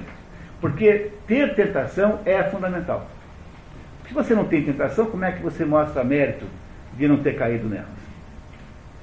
Porque, compreendem? Porque a nossa vida seria equivalente a de um poodle. Se você não tem tentação nenhuma, a, a nossa vida é equivalente de um poodle. Talvez até um poodle seja um pouco mais é, humano do que, nós, do que nós somos. Portanto, a existência da tentação é fundamental para que a nossa vida se realize. Mas a tentação em si é, é importante. O que não pode ser, o que não pode ter, é uma vida em que você cai nelas. Por isso é que, sob o ponto de vista metafísico, no âmbito que Deus está, o diabo, o demônio, não é de modo nenhum negativo. O demônio é uma espécie de personal trainer no âmbito metafísico. Tanto é que você pega o livro de Jó, o livro de Jó, no livro de Jó está claro que Jó, Deus permite que o diabo é, tente Jó. Porque essa é mais ou menos a ideia, não é? Agora, é claro que no nível físico, material, o, o demônio é mal, é negativo, é ruim. Mas, do ponto de vista. Veja bem, o diabo não pode ser inimigo de Deus, porque Deus não tem inimigos. O, o diabo só pode ser inimigo do homem, mas Deus não. Eu estou fazendo uma análise aqui lógica do assunto, estou tentando argumentar com uma argumentação filosófica. Não com, eu não estou dando aula de religião para vocês, porque eu não tenho nenhuma competência para isso. Estou apenas mostrando que, como é que essas ideias todas fazem sentido quando vocês as olham de um modo, de um modo digamos assim, é, de um certo ponto de vista. E, finalmente, não é? é pacíficos significa o quê? São pacíficos a ser reordenados. É obter uma coisa chamada o dom, né? O dom uh, é sabedoria, não é? Não é isso?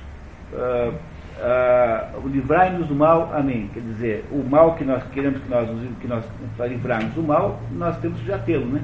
Portanto, pedir para que nós sejamos livrados do mal é pedir que nós deixemos de ser confusos, percamos a confusão que já temos e tenhamos clareza e, e vista clara para entender as coisas.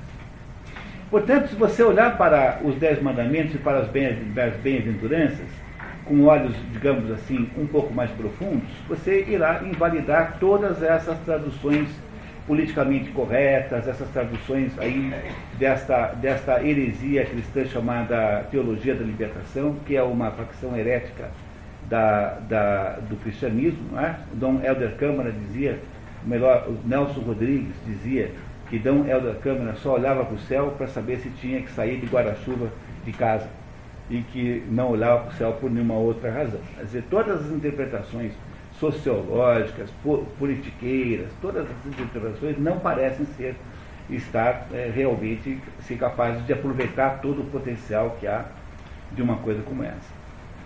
Se vocês, no entanto, chegaram até aqui, nós precisamos dar um passo à frente agora e continuar lendo, tendo feito esse pequeno reparo, né? Nós estamos, dona Inga, a senhora lembra que onde é que nós estamos? No 6, não é? Bem-aventurados que têm fome e sede de justiça, porque serão fartos. Refere-se Cristo aqui aos amantes do bem imutável e verdadeiro. E não dos amantes da propriedade da Arabel, entenderam? Quer dizer, não é dos amantes da propriedade alheia que se, que se, que se está falando aqui, mas os amantes, é os amantes da justiça da verdadeira, da verdade fundamental. É, esses que, que são bem-aventurados.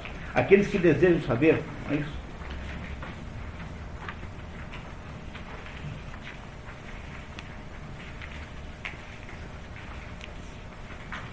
Por favor, quer continuar? Bem-aventurados misericordiosos, porque eles alcançarão a misericórdia. Diz o Senhor que são bem-aventurados que socorrem os miseráveis, porque têm por recompensa o serem libertados da miséria. É, nós já fizemos um pouquinho de interpretação maior sobre isso, né?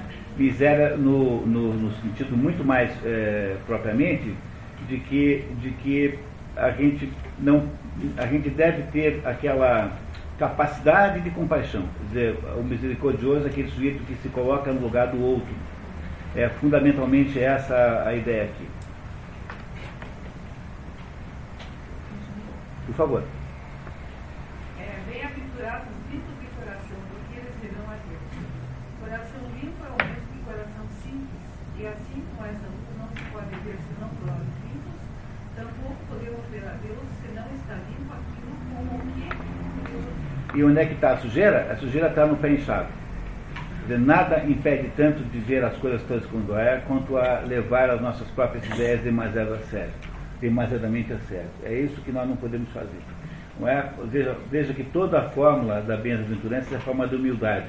O que é que significa que você, que você eh, eh, topa que o céu venha para a terra? Significa o seguinte, que mesmo que você não entenda bem por que é assim, Quer dizer, mesmo que você ache que esse mundo tem alguma per- imperfeição, é preciso ter uma espécie de, de admiração ah, por isso, é preciso ter alguma espécie de respeito cerimonioso por isso, é preciso ter uma espécie de humildade e dizer assim, eu não sei muito bem por que, que isso é assim, mas deve ser por uma boa razão. Ah, havia aí um filme circulando, que agora saiu de moda, chamava-se Quem Somos Nós, e esse filme aí é um, é um filme absolutamente equivocado. Eu, quando o filme estava no auge, eu fazia uma palestra, fiz em vários lugares na BRH, você lembra? Que era com objetivo de, com, com, com função de saúde pública mesmo, né? como a minha função social de consertar a cabeça dos outros, porque esse é o filme que diz que é, o mundo é do jeito que você quer que ele seja, porque você, afinal de contas, é uma espécie de Deus e você então pode arbitrar sobre a realidade se você quiser. Não é uma ideia tão infantil. As crianças têm essa ideia até os 4, 5 anos, depois elas desistem disso. No entanto, no mundo moderno completamente infantilizado, é, continua achando uma coisa dessa. Né? Mas, é, para os casos mais graves, as pessoas que haviam sido mais impactadas pelo filme encontravam-se em estado muito grave de contaminação, eu recomendava pegar um filme na locadora, na sessão infantil, chamado é, Um Pequeno Milagre, de uma criança, um menino chamado Simon Birch, que era tão, é, tão é, digamos assim, com uma vida tão ruim, ele, ele era tão. é, nasceu surdo, nasceu torto, nasceu cego, quase cego. Olha, a criança era tão horrorosa que tiveram que botar isso o filme no berçário, naquela, naquela, naquele, naquele berçáriozinho onde, onde os pais esqueceram a criança no, no, na maternidade. é? E esse menino, apesar de ter todas as, as piores situações que alguém possa ter, ele, ele achava que ele era daquele jeito por alguma razão. Ele não sabia qual era, mas ele sabia que aquilo tinha algum sentido. Pois achar que alguma coisa ter, tem algum sentido, mesmo que você não sabe, isso é que significa aqui na Bíblia, no Pai Nosso, ser é, pacífico. Pacífico é você aceitar aquilo que está aí é, na sua volta com uma confiança e cega em que Deus fez aquilo por alguma razão que você não conhece e que você eventualmente vai ter que esperar o tempo certo para que a razão seja revelada. É mais ou menos essa ideia que está aqui. O Segredo, né? É coisa da mesma turma. É da mesma turma. Tá? Então esse negócio vocês podem cuidar. Tá? É muito. Tá bem? Continuamos. por favor. é um né? Nós, nós, né? Bem-aventurados os pacíficos, porque eles serão chamados filhos de Deus. São esses que são capazes de aceitar ah, uma- alguma coisa pacificamente, ou seja, têm a, a capacidade de submeter-se àquilo. É que existia sempre uma corrente que viu antigamente que se a criança nasceu com defeito, coisa assim, a culpa era porque os pais tinham pecado. os Não, mas- mas não, mas- Não, mas isso já é outra coisa, é uma espécie de espiritismo, não é porque a pessoa na outra. Por favor, tá? Quer dizer, as razões, eh, toda essa, toda a tentativa de achar que o sujeito nasceu todo, porque na outra encarnação passou por cima de alguém, deu com automóvel, quer dizer, isso tudo é gnosticismo, não tem absolutamente nada que nós estamos falando aqui. Mas eu escutei isso no colégio no Vila Presidencial. Sim, mas as pessoas aqui no Brasil são essa história. Aqui no- quando o René Guénon descobriu que aqui no Brasil tinha padre maçom, ele ficou três dias de boca aberta sem conseguir fechar a boca. Aí tentava. Ela não conseguia. Quer dizer, você no, há uma bula papal que diz que se você é maçom, você está excomungado automaticamente.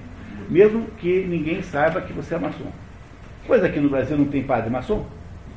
Pois é, aqui no Brasil, dona Inga, não é critério para coisa nenhuma. Tá? Quer dizer, isso aqui não serve nem para coisa nenhuma. Porque isso aqui, o Brasil é realmente um país sujeito. Né? Então, portanto. Só que é uma irmandade de Europa, né? É, mas, é, mas ela se acomoda aqui, a cor local. Né? Não é isso? Continuando. A perfeição reside na paz em que não há resistência nenhuma. Por isso são pacíficos os filhos de Deus, porque em Deus nada resiste, e os filhos devem ser semelhantes ao Pai. São pacíficos consigo mesmos, os que, ordenando todos os movimentos da alma e submetendo-nos à razão, isto é a mente e ao espírito, vivendo tomados concupiscências na carne, se transformam em reino de Deus, onde tudo está ordenado, de modo que o que é principal e excelente no homem seja o que o domine, sem oposição de tudo ao tempo sem animais. E quando isso mesmo que prevalece no homem, a saber, a mente e a razão, está por seu turno submetido ao que, é, ao que lhe é superior, que é a própria verdade, o Filho unigênito de Deus. Pois não pode mandar nos inferiores aquilo que não se submete ao superior, que é esta paz que se dá na terra aos homens de boa vontade. Os 14, 14. Esta a vida do sábio, perfeito e consumado. Que maravilha, né? É, só explicar aqui um, um ponto que talvez vocês não compreendam. É, Santo Agostinho separa a mente em, em espírito e razão. Né? Então, é, essa é uma noção aristotélica. Aristóteles dizia que nós temos três funções da alma: a função vegetativa, que é aquela que, que preside a vida, essa também tem os animais e as plantas. Nós temos uma função sensitiva, que, é, que são os nossos sentidos, que captam o mundo externo e reagem a ele com desejos ou, ou repugnância. Né? Então, você, quando vê lá um copo de chope, você fica com desejo. Quando você vê lá um urso correndo na sua direção, você tem uma natural repugnância àquela aproximação. Então, a, a alma sensitiva, ela reage assim. Todas as nossas emoções pertencem à alma sensitiva. E a alma, essa também tem os animais. O teu cachorro também fica feliz quando você volta para casa ou não fica. Mas eh, uma das duas coisas eh, acontecerá com ele. Né? E a terceira função da alma, que é a função racional, segundo Aristóteles, é uma função que tem, tem em si própria tem cinco, cinco funções. Quer dizer, a função da alma, a função racional, ela preside uma coisa chamada frônesis, que é o saber viver. Portanto, quando você está se deparando com algum excesso emocional, por exemplo, você quer matar alguém que lhe deu uma fechada. Quem que diz para você não fazer isso é essa função da sua alma racional, que impede. Não é? Há uma segunda função da da alma racional, que é técnica, que é de onde vem a palavra técnica, que é a capacidade de produzir coisas. Há uma terceira função chamada nous, nous ou nous em grego, espírito, de onde vem a palavra, por exemplo, noológico. Nous é uma coisa que não é humana, segundo Aristóteles. é? Eu sempre explico o nous dizendo que o nous é como se fosse uma é como se o nous fosse uma espécie de, de bisturi que o médico esqueceu dentro do corpo do paciente. Quer dizer, Deus, quando nos fez, esqueceu alguma coisa de nós, que é alguma coisa que não é humana, que chama-se intelecto ou nous. Antigamente, intelectual era um advérbio associado a essa ideia de espírito. Hoje em dia, intelectual não é mais isso. Intelectual é o sujeito que lida com ideias. Mas a palavra intelecto, durante quase, quase todo o tempo, era sinônimo de nous. Nous em grego, intelecto em latim, que significava, as duas palavras significavam essa coisa transcendente que o ser humano tem, como se fosse um, um pedaço de Deus que foi esquecido dentro de nós. Há uma outra função, a quarta chamada episteme. Episteme é a arte da demonstração, é a capacidade da mente de deduzir. Segundo Aristóteles, todo o processo de raciocínio humano é dedutivo. A, a indução não é um processo de raciocínio, a indução é um processo de coleta de dados. Agora, o próprio raciocínio é dedutivo, de que o maior exemplo é o silogismo. O silogismo é um, um mecanismo de dedução. E o quarto e último, quarto e último, quinto e último, a função da mente racional é a sofia, que é sabedoria. Olha, o que é a sofia? Para Aristóteles, sofia é a mistura da episteme com o espírito, com o nous. Quando se junta algebricamente, matematicamente, a capacidade de deduzir com a luz da verdade, você tem Sofia. Quando você só tem a capacidade de dedução, você corre o risco enorme de raciocinar certo sobre, sobre eh, ideias erradas. A palavra mentira, não por menos, vem da palavra mente.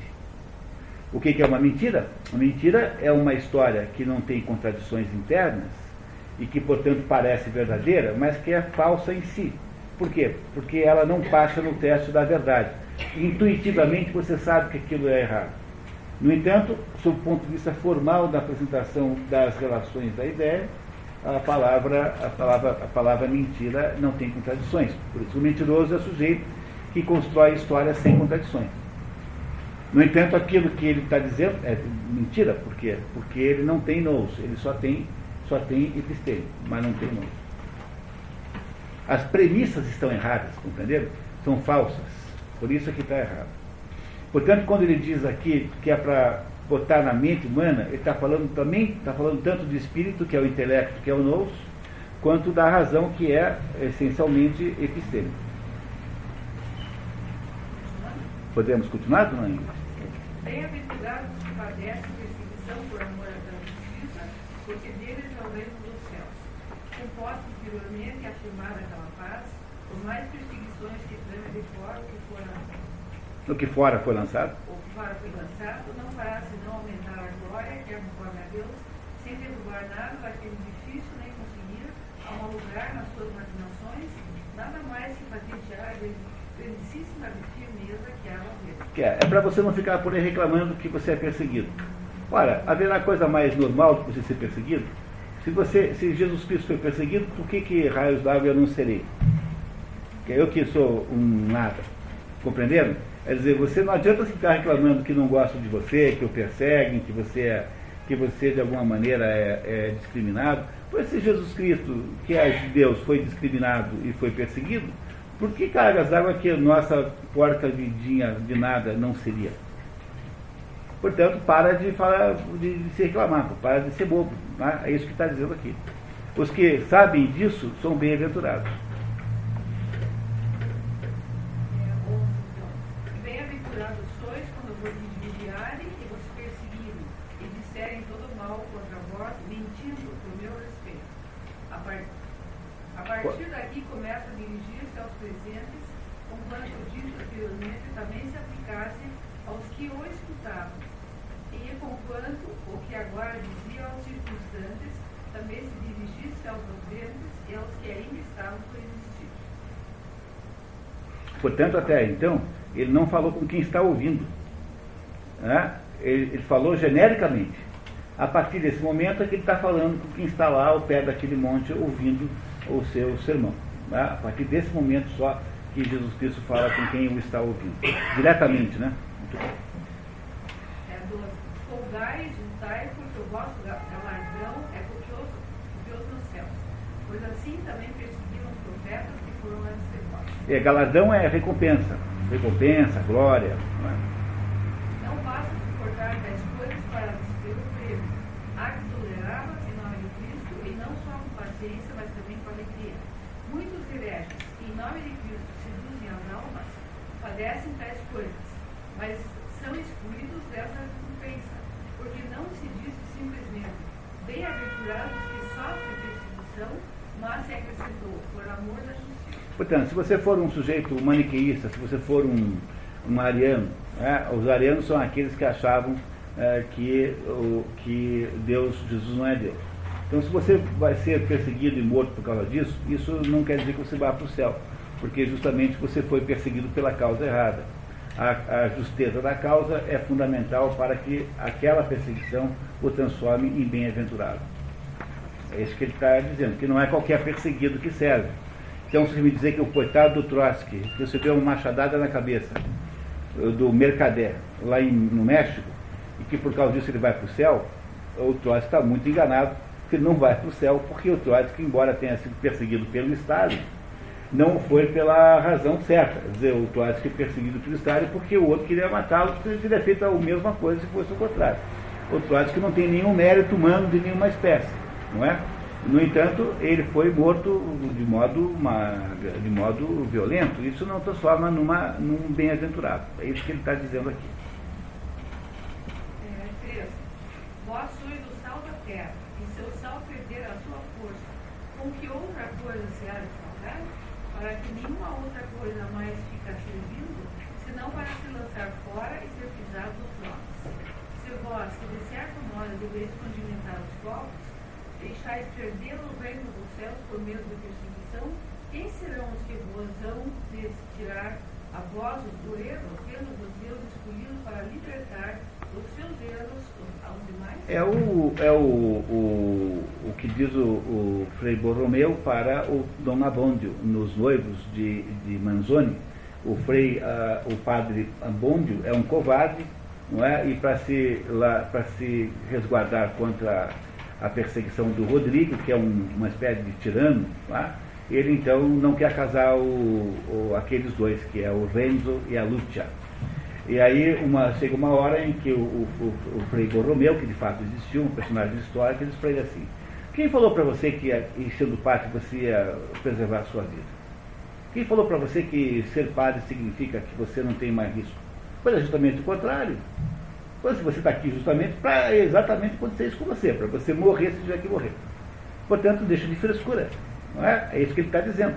Veja, o grande pode achar que isso é difícil de cumprir, mas se você for pensar bem, quando você coloca essas coisas nos seus devidos lugares, elas não parecem tão impossíveis assim, quer dizer, são muito difíceis, mas não parecem ser tão, uh, tão, tão uh, inimagináveis como se pareciam antes. Né?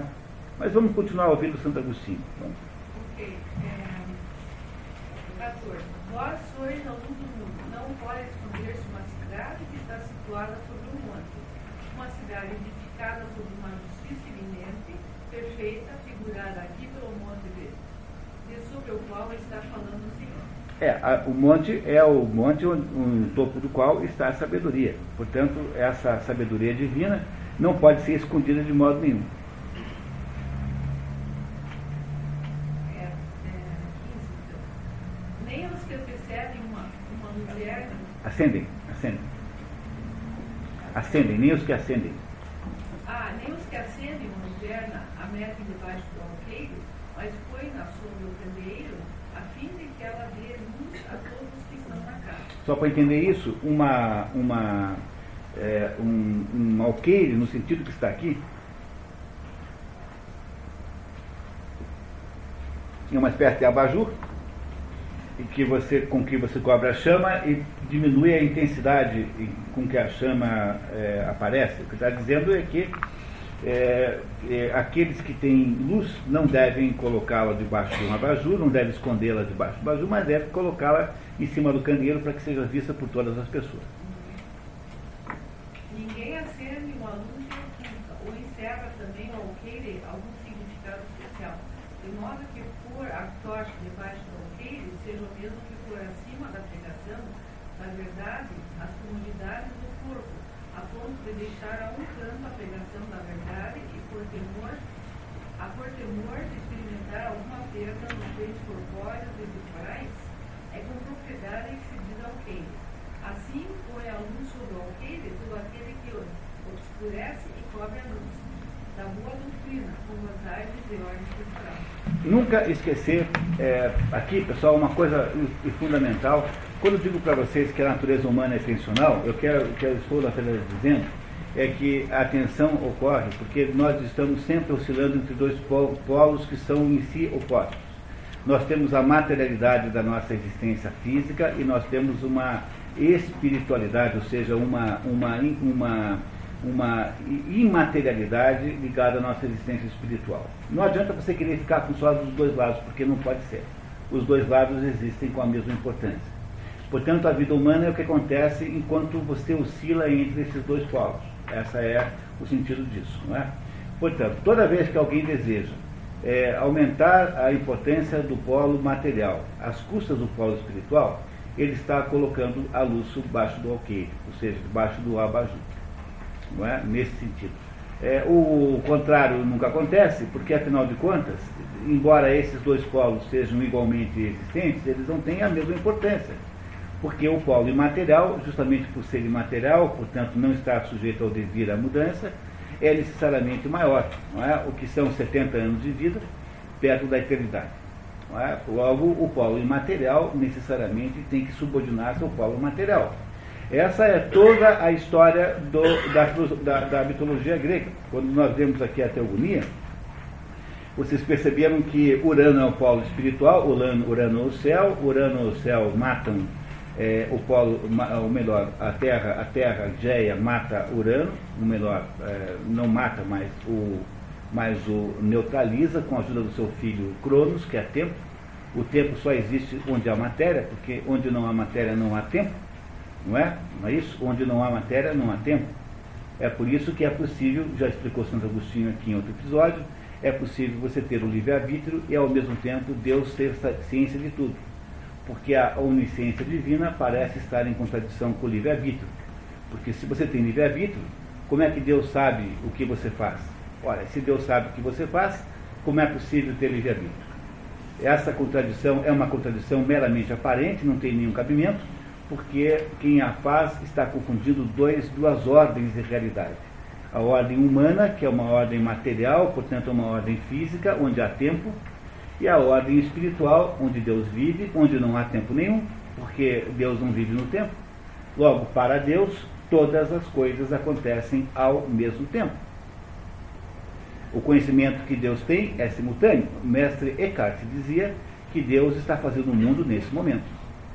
Porque para Deus não há noção de tempo. É por isso que Deus permite que você escolha e ele não abre mão da sua omnisciência, porque essas duas coisas existem em graus de realidade muito diferentes um do outro. A explicação para isso é a explicação de Santo Agostinho nas Confissões. Está explicado desse jeito, quem quiser a referência para estudar. Não é? Portanto, a nossa existência é uma existência contraditória e em oposição. E essa oposição, então, irá exigir, não é? eu contava da teogonia, quando, quando Geia e Cronos é, castram Urano, é a Terra castrando, é, portanto, o, uma matéria castrando o céu. Depois Zeus nasce e Zeus recupera a ordem, ou seja, a vitória dos Olímpicos sobre os titãs é a devolução da ordem que foi quebrada com a morte ou pela, pela castração de Deus, Urano, do céu, por quem? Pela terra. Portanto, o, o, governo que se estabelece após a vitória dos Olímpicos, Zeus e os seus cinco irmãos, contra os seus os titãs, que são seus pais e tios, é a vitória do espírito sobre a matéria. Vitória essa que está novamente em, contra, em, em, em desafio, né? está sendo desafiada novamente no tempo moderno nos tempos modernos. Mas, no fundo, você só entende a mitologia grega se você partir da ideia de que ela está explicitando justamente essa polaridade entre o céu e a terra, que é uma polaridade que o, o cristianismo lida como, como nenhuma outra situação, porque para o cristianismo nós temos essas duas naturezas, e essas duas naturezas são legítimas. Como ele faz isso? Ele faz isso por uma obra, pela obra direta de Deus, pela genialidade né, que, com que ele se estabelece. Por isso é que ele é a religião do homem, segundo Mário Ferreira dos Santos. Podemos continuar, por favor? Assim, use a vossa luz diante dos homens, que eles vejam as vossas boas obras e glorifiquem a vosso Pai que está no céu. O louvor deve dirigir-se para honrar não o homem, mas a Deus, como mostrou o Senhor quando eles levaram aquele paralítico e quando as turmas, ao ver o curado, lhe admiraram o poder qual se descreve no Evangelho. Primeiro, em glorificar a Deus que deu tal poder aos homens. Então, é, é preciso, portanto, sempre mostrar, mostrar amor a Deus e não ficar usando essas coisas como vaidade. Né? Para você não sair das bem-aventuranças. 17, por favor. Não julgueis que vim destruir a lei ou os profetas. Não vim a destruí-los, mas sim a dar cumprimento. Isso é muito importante, porque o que está aqui Jesus dizendo que está autorizado o Velho Testamento dentro do cristianismo. Portanto, o cristianismo incorporou o Velho Testamento à sua, ao seu corpo doutrinal. Pois se se realiza o que se acrescentou para uma perfeição, com mais razão se realizará o que havia já no começo. Por favor. 18. Porque em verdade vos afirmo que enquanto não passar o céu e a terra, não passará da lei um só i ou um tio, sem que tudo seja cumprido. É, esse I é o iota, é o iota grego, né? né? I ou iota em grego. Tá? E quando Cristo diz, não desaparecerá, desaparecerá da lei um só iota, não pode isso constituir mais que uma expressão enfática da definição, uma vez que se cumprirá perfeitamente a lei em cada uma das suas letras. E por ser o, o iota a menor de todas as letras, escrevendo-se com um só traço, e por ser o ápice uma pequeniníssima partícula que se lê, que se lhe põe por cima com aquelas palavras, nos dá a entender que o Senhor, que na lei até as coisas mais significantes têm que ser cumpridas. É, o ápice que está em cima do iota é um sinal gráfico que indica ah, o alongamento do som do I. Pode ser um tracinho, ou pode ser uma vírgulazinha, diversas notações em grego para essa mesma coisa. Então é isso que se chama de ápice. É uma, um sinal eh, gráfico para indicar um valor eh, fonético diferente. Por favor. Aquele, pois, que quebrar esses mínimos mandamentos e que ensinar assim aos homens, será chamado muito pequeno no reino dos céus. Mas o que os guardar e ensinar a guardá-los, esse será reputado grande no reino dos céus. É, o que parece estar escrito aqui, sem olhar para Santo Agostinho, é que aquele que desrespeitar as coisas minúsculas não é que vai perder o reino dos céus, mas vai entrar por último da fila. Por isso é que não está aqui estabelecida a condenação daquele que for pequeno, mas esse que é pequeno vai por fim da fila. Não é? Santo Agostinho não entende assim. Olha só o que ele nos diz. Pode ler, por favor. Os mandamentos muito pequenos são, por conseguinte, significados iota e pelo ápice. E aquele que violar esses mínimos mandamentos, que assim os ensinar, ou seja, enquanto os viola, não enquanto os encontra ou os lê, será considerado o mínimo no reino dos céus. E por isso mesmo não estará talvez no reino dos céus, onde não pode estar senão os grandes. É, o Santo Agostinho tem dúvida, tanto é escreveu talvez.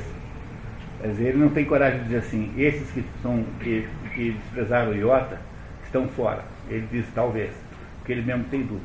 Não é? Disse, é dos, é dos pequenos. Ah, não, mas não, não, não, não, não é aquele os sentido.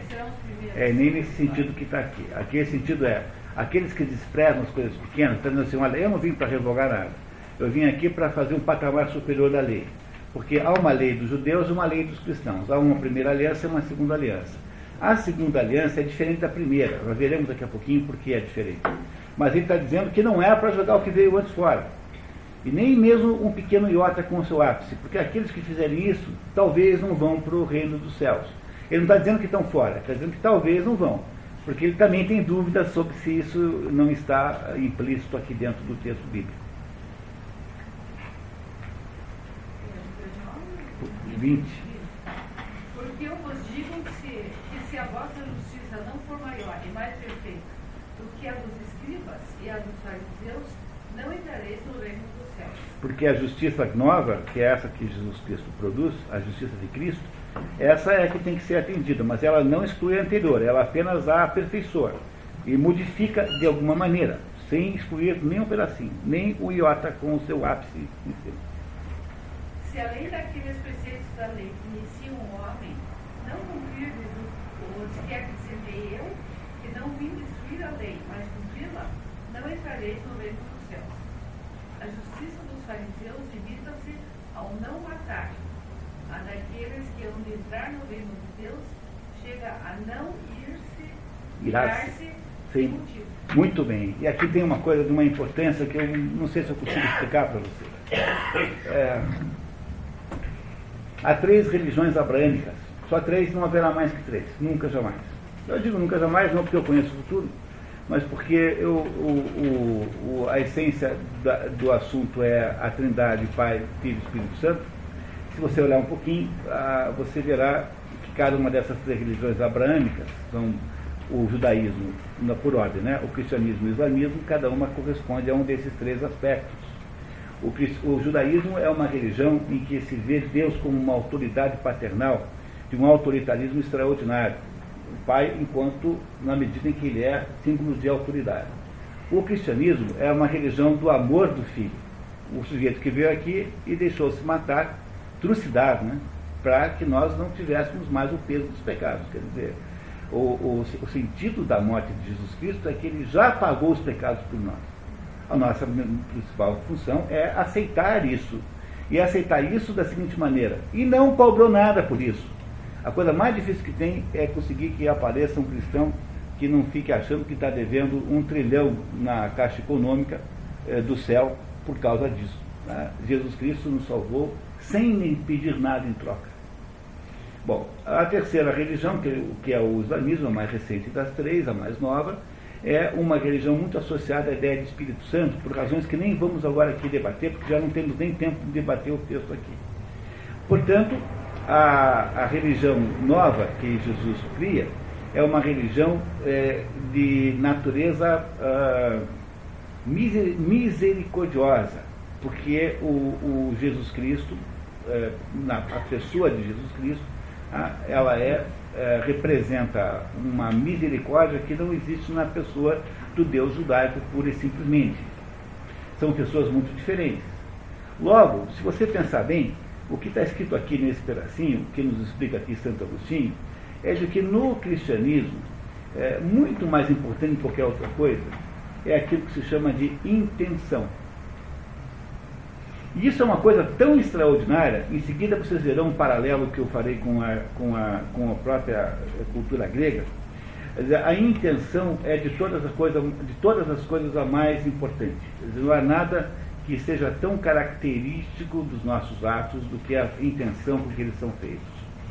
Quando você coloca, desvia, portanto, o eixo da moral cristã de um eixo de cumprimento de regras rígidas para o eixo da intenção, você descobre que esse cristianismo é muito mais humano do que a fórmula anterior. Mas a fórmula anterior tem que existir porque você precisa do contraste com o anterior para que você possa produzir misericórdia. Porque eu não tenho possibilidade de ter o colorido se eu não tiver o incolor. Eu não tenho a possibilidade de ter o velho se não tiver o novo. Eu tenho que ter a religião anterior porque eu preciso fazer por contraste com ela esse processo de melhoramento. Eu não posso simplesmente extinguir o que veio antes. E é por isso que está tudo mantido. E mantido e, de alguma maneira, aperfeiçoado. Por isso que é uma segunda aliança. Reparem como isso vai ficando claro agora, por favor, tá?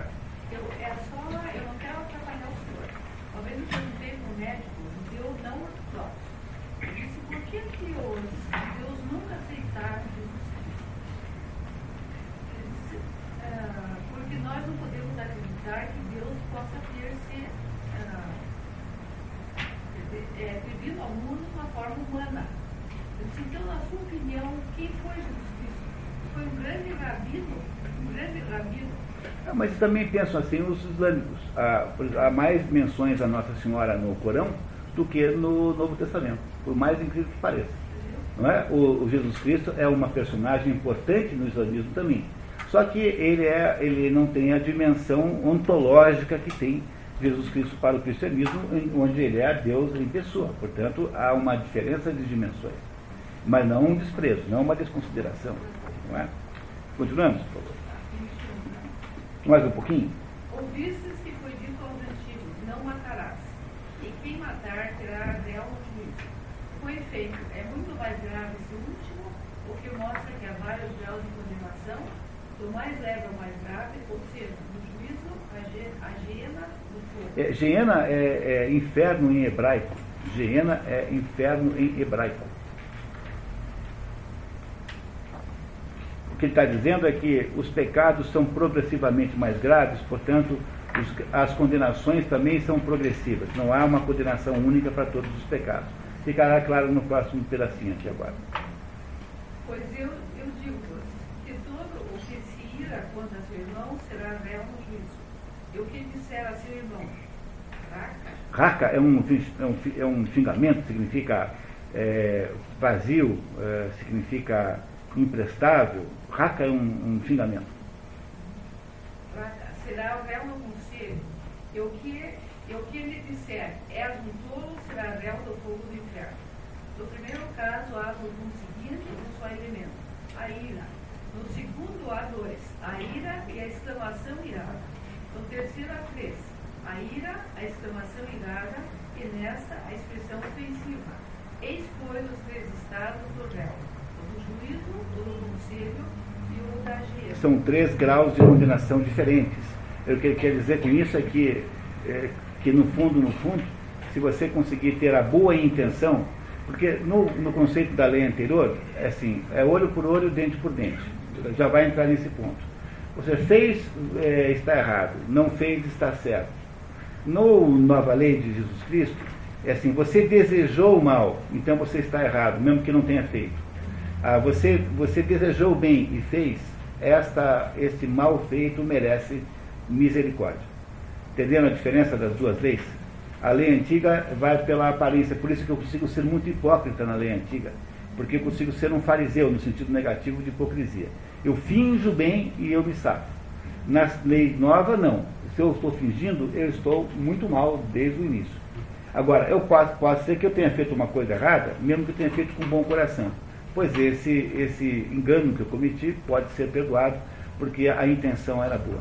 O que ele está mostrando aqui é que a diferença fundamental da velha para a nova lei, lei está fundamentalmente na sua intenção.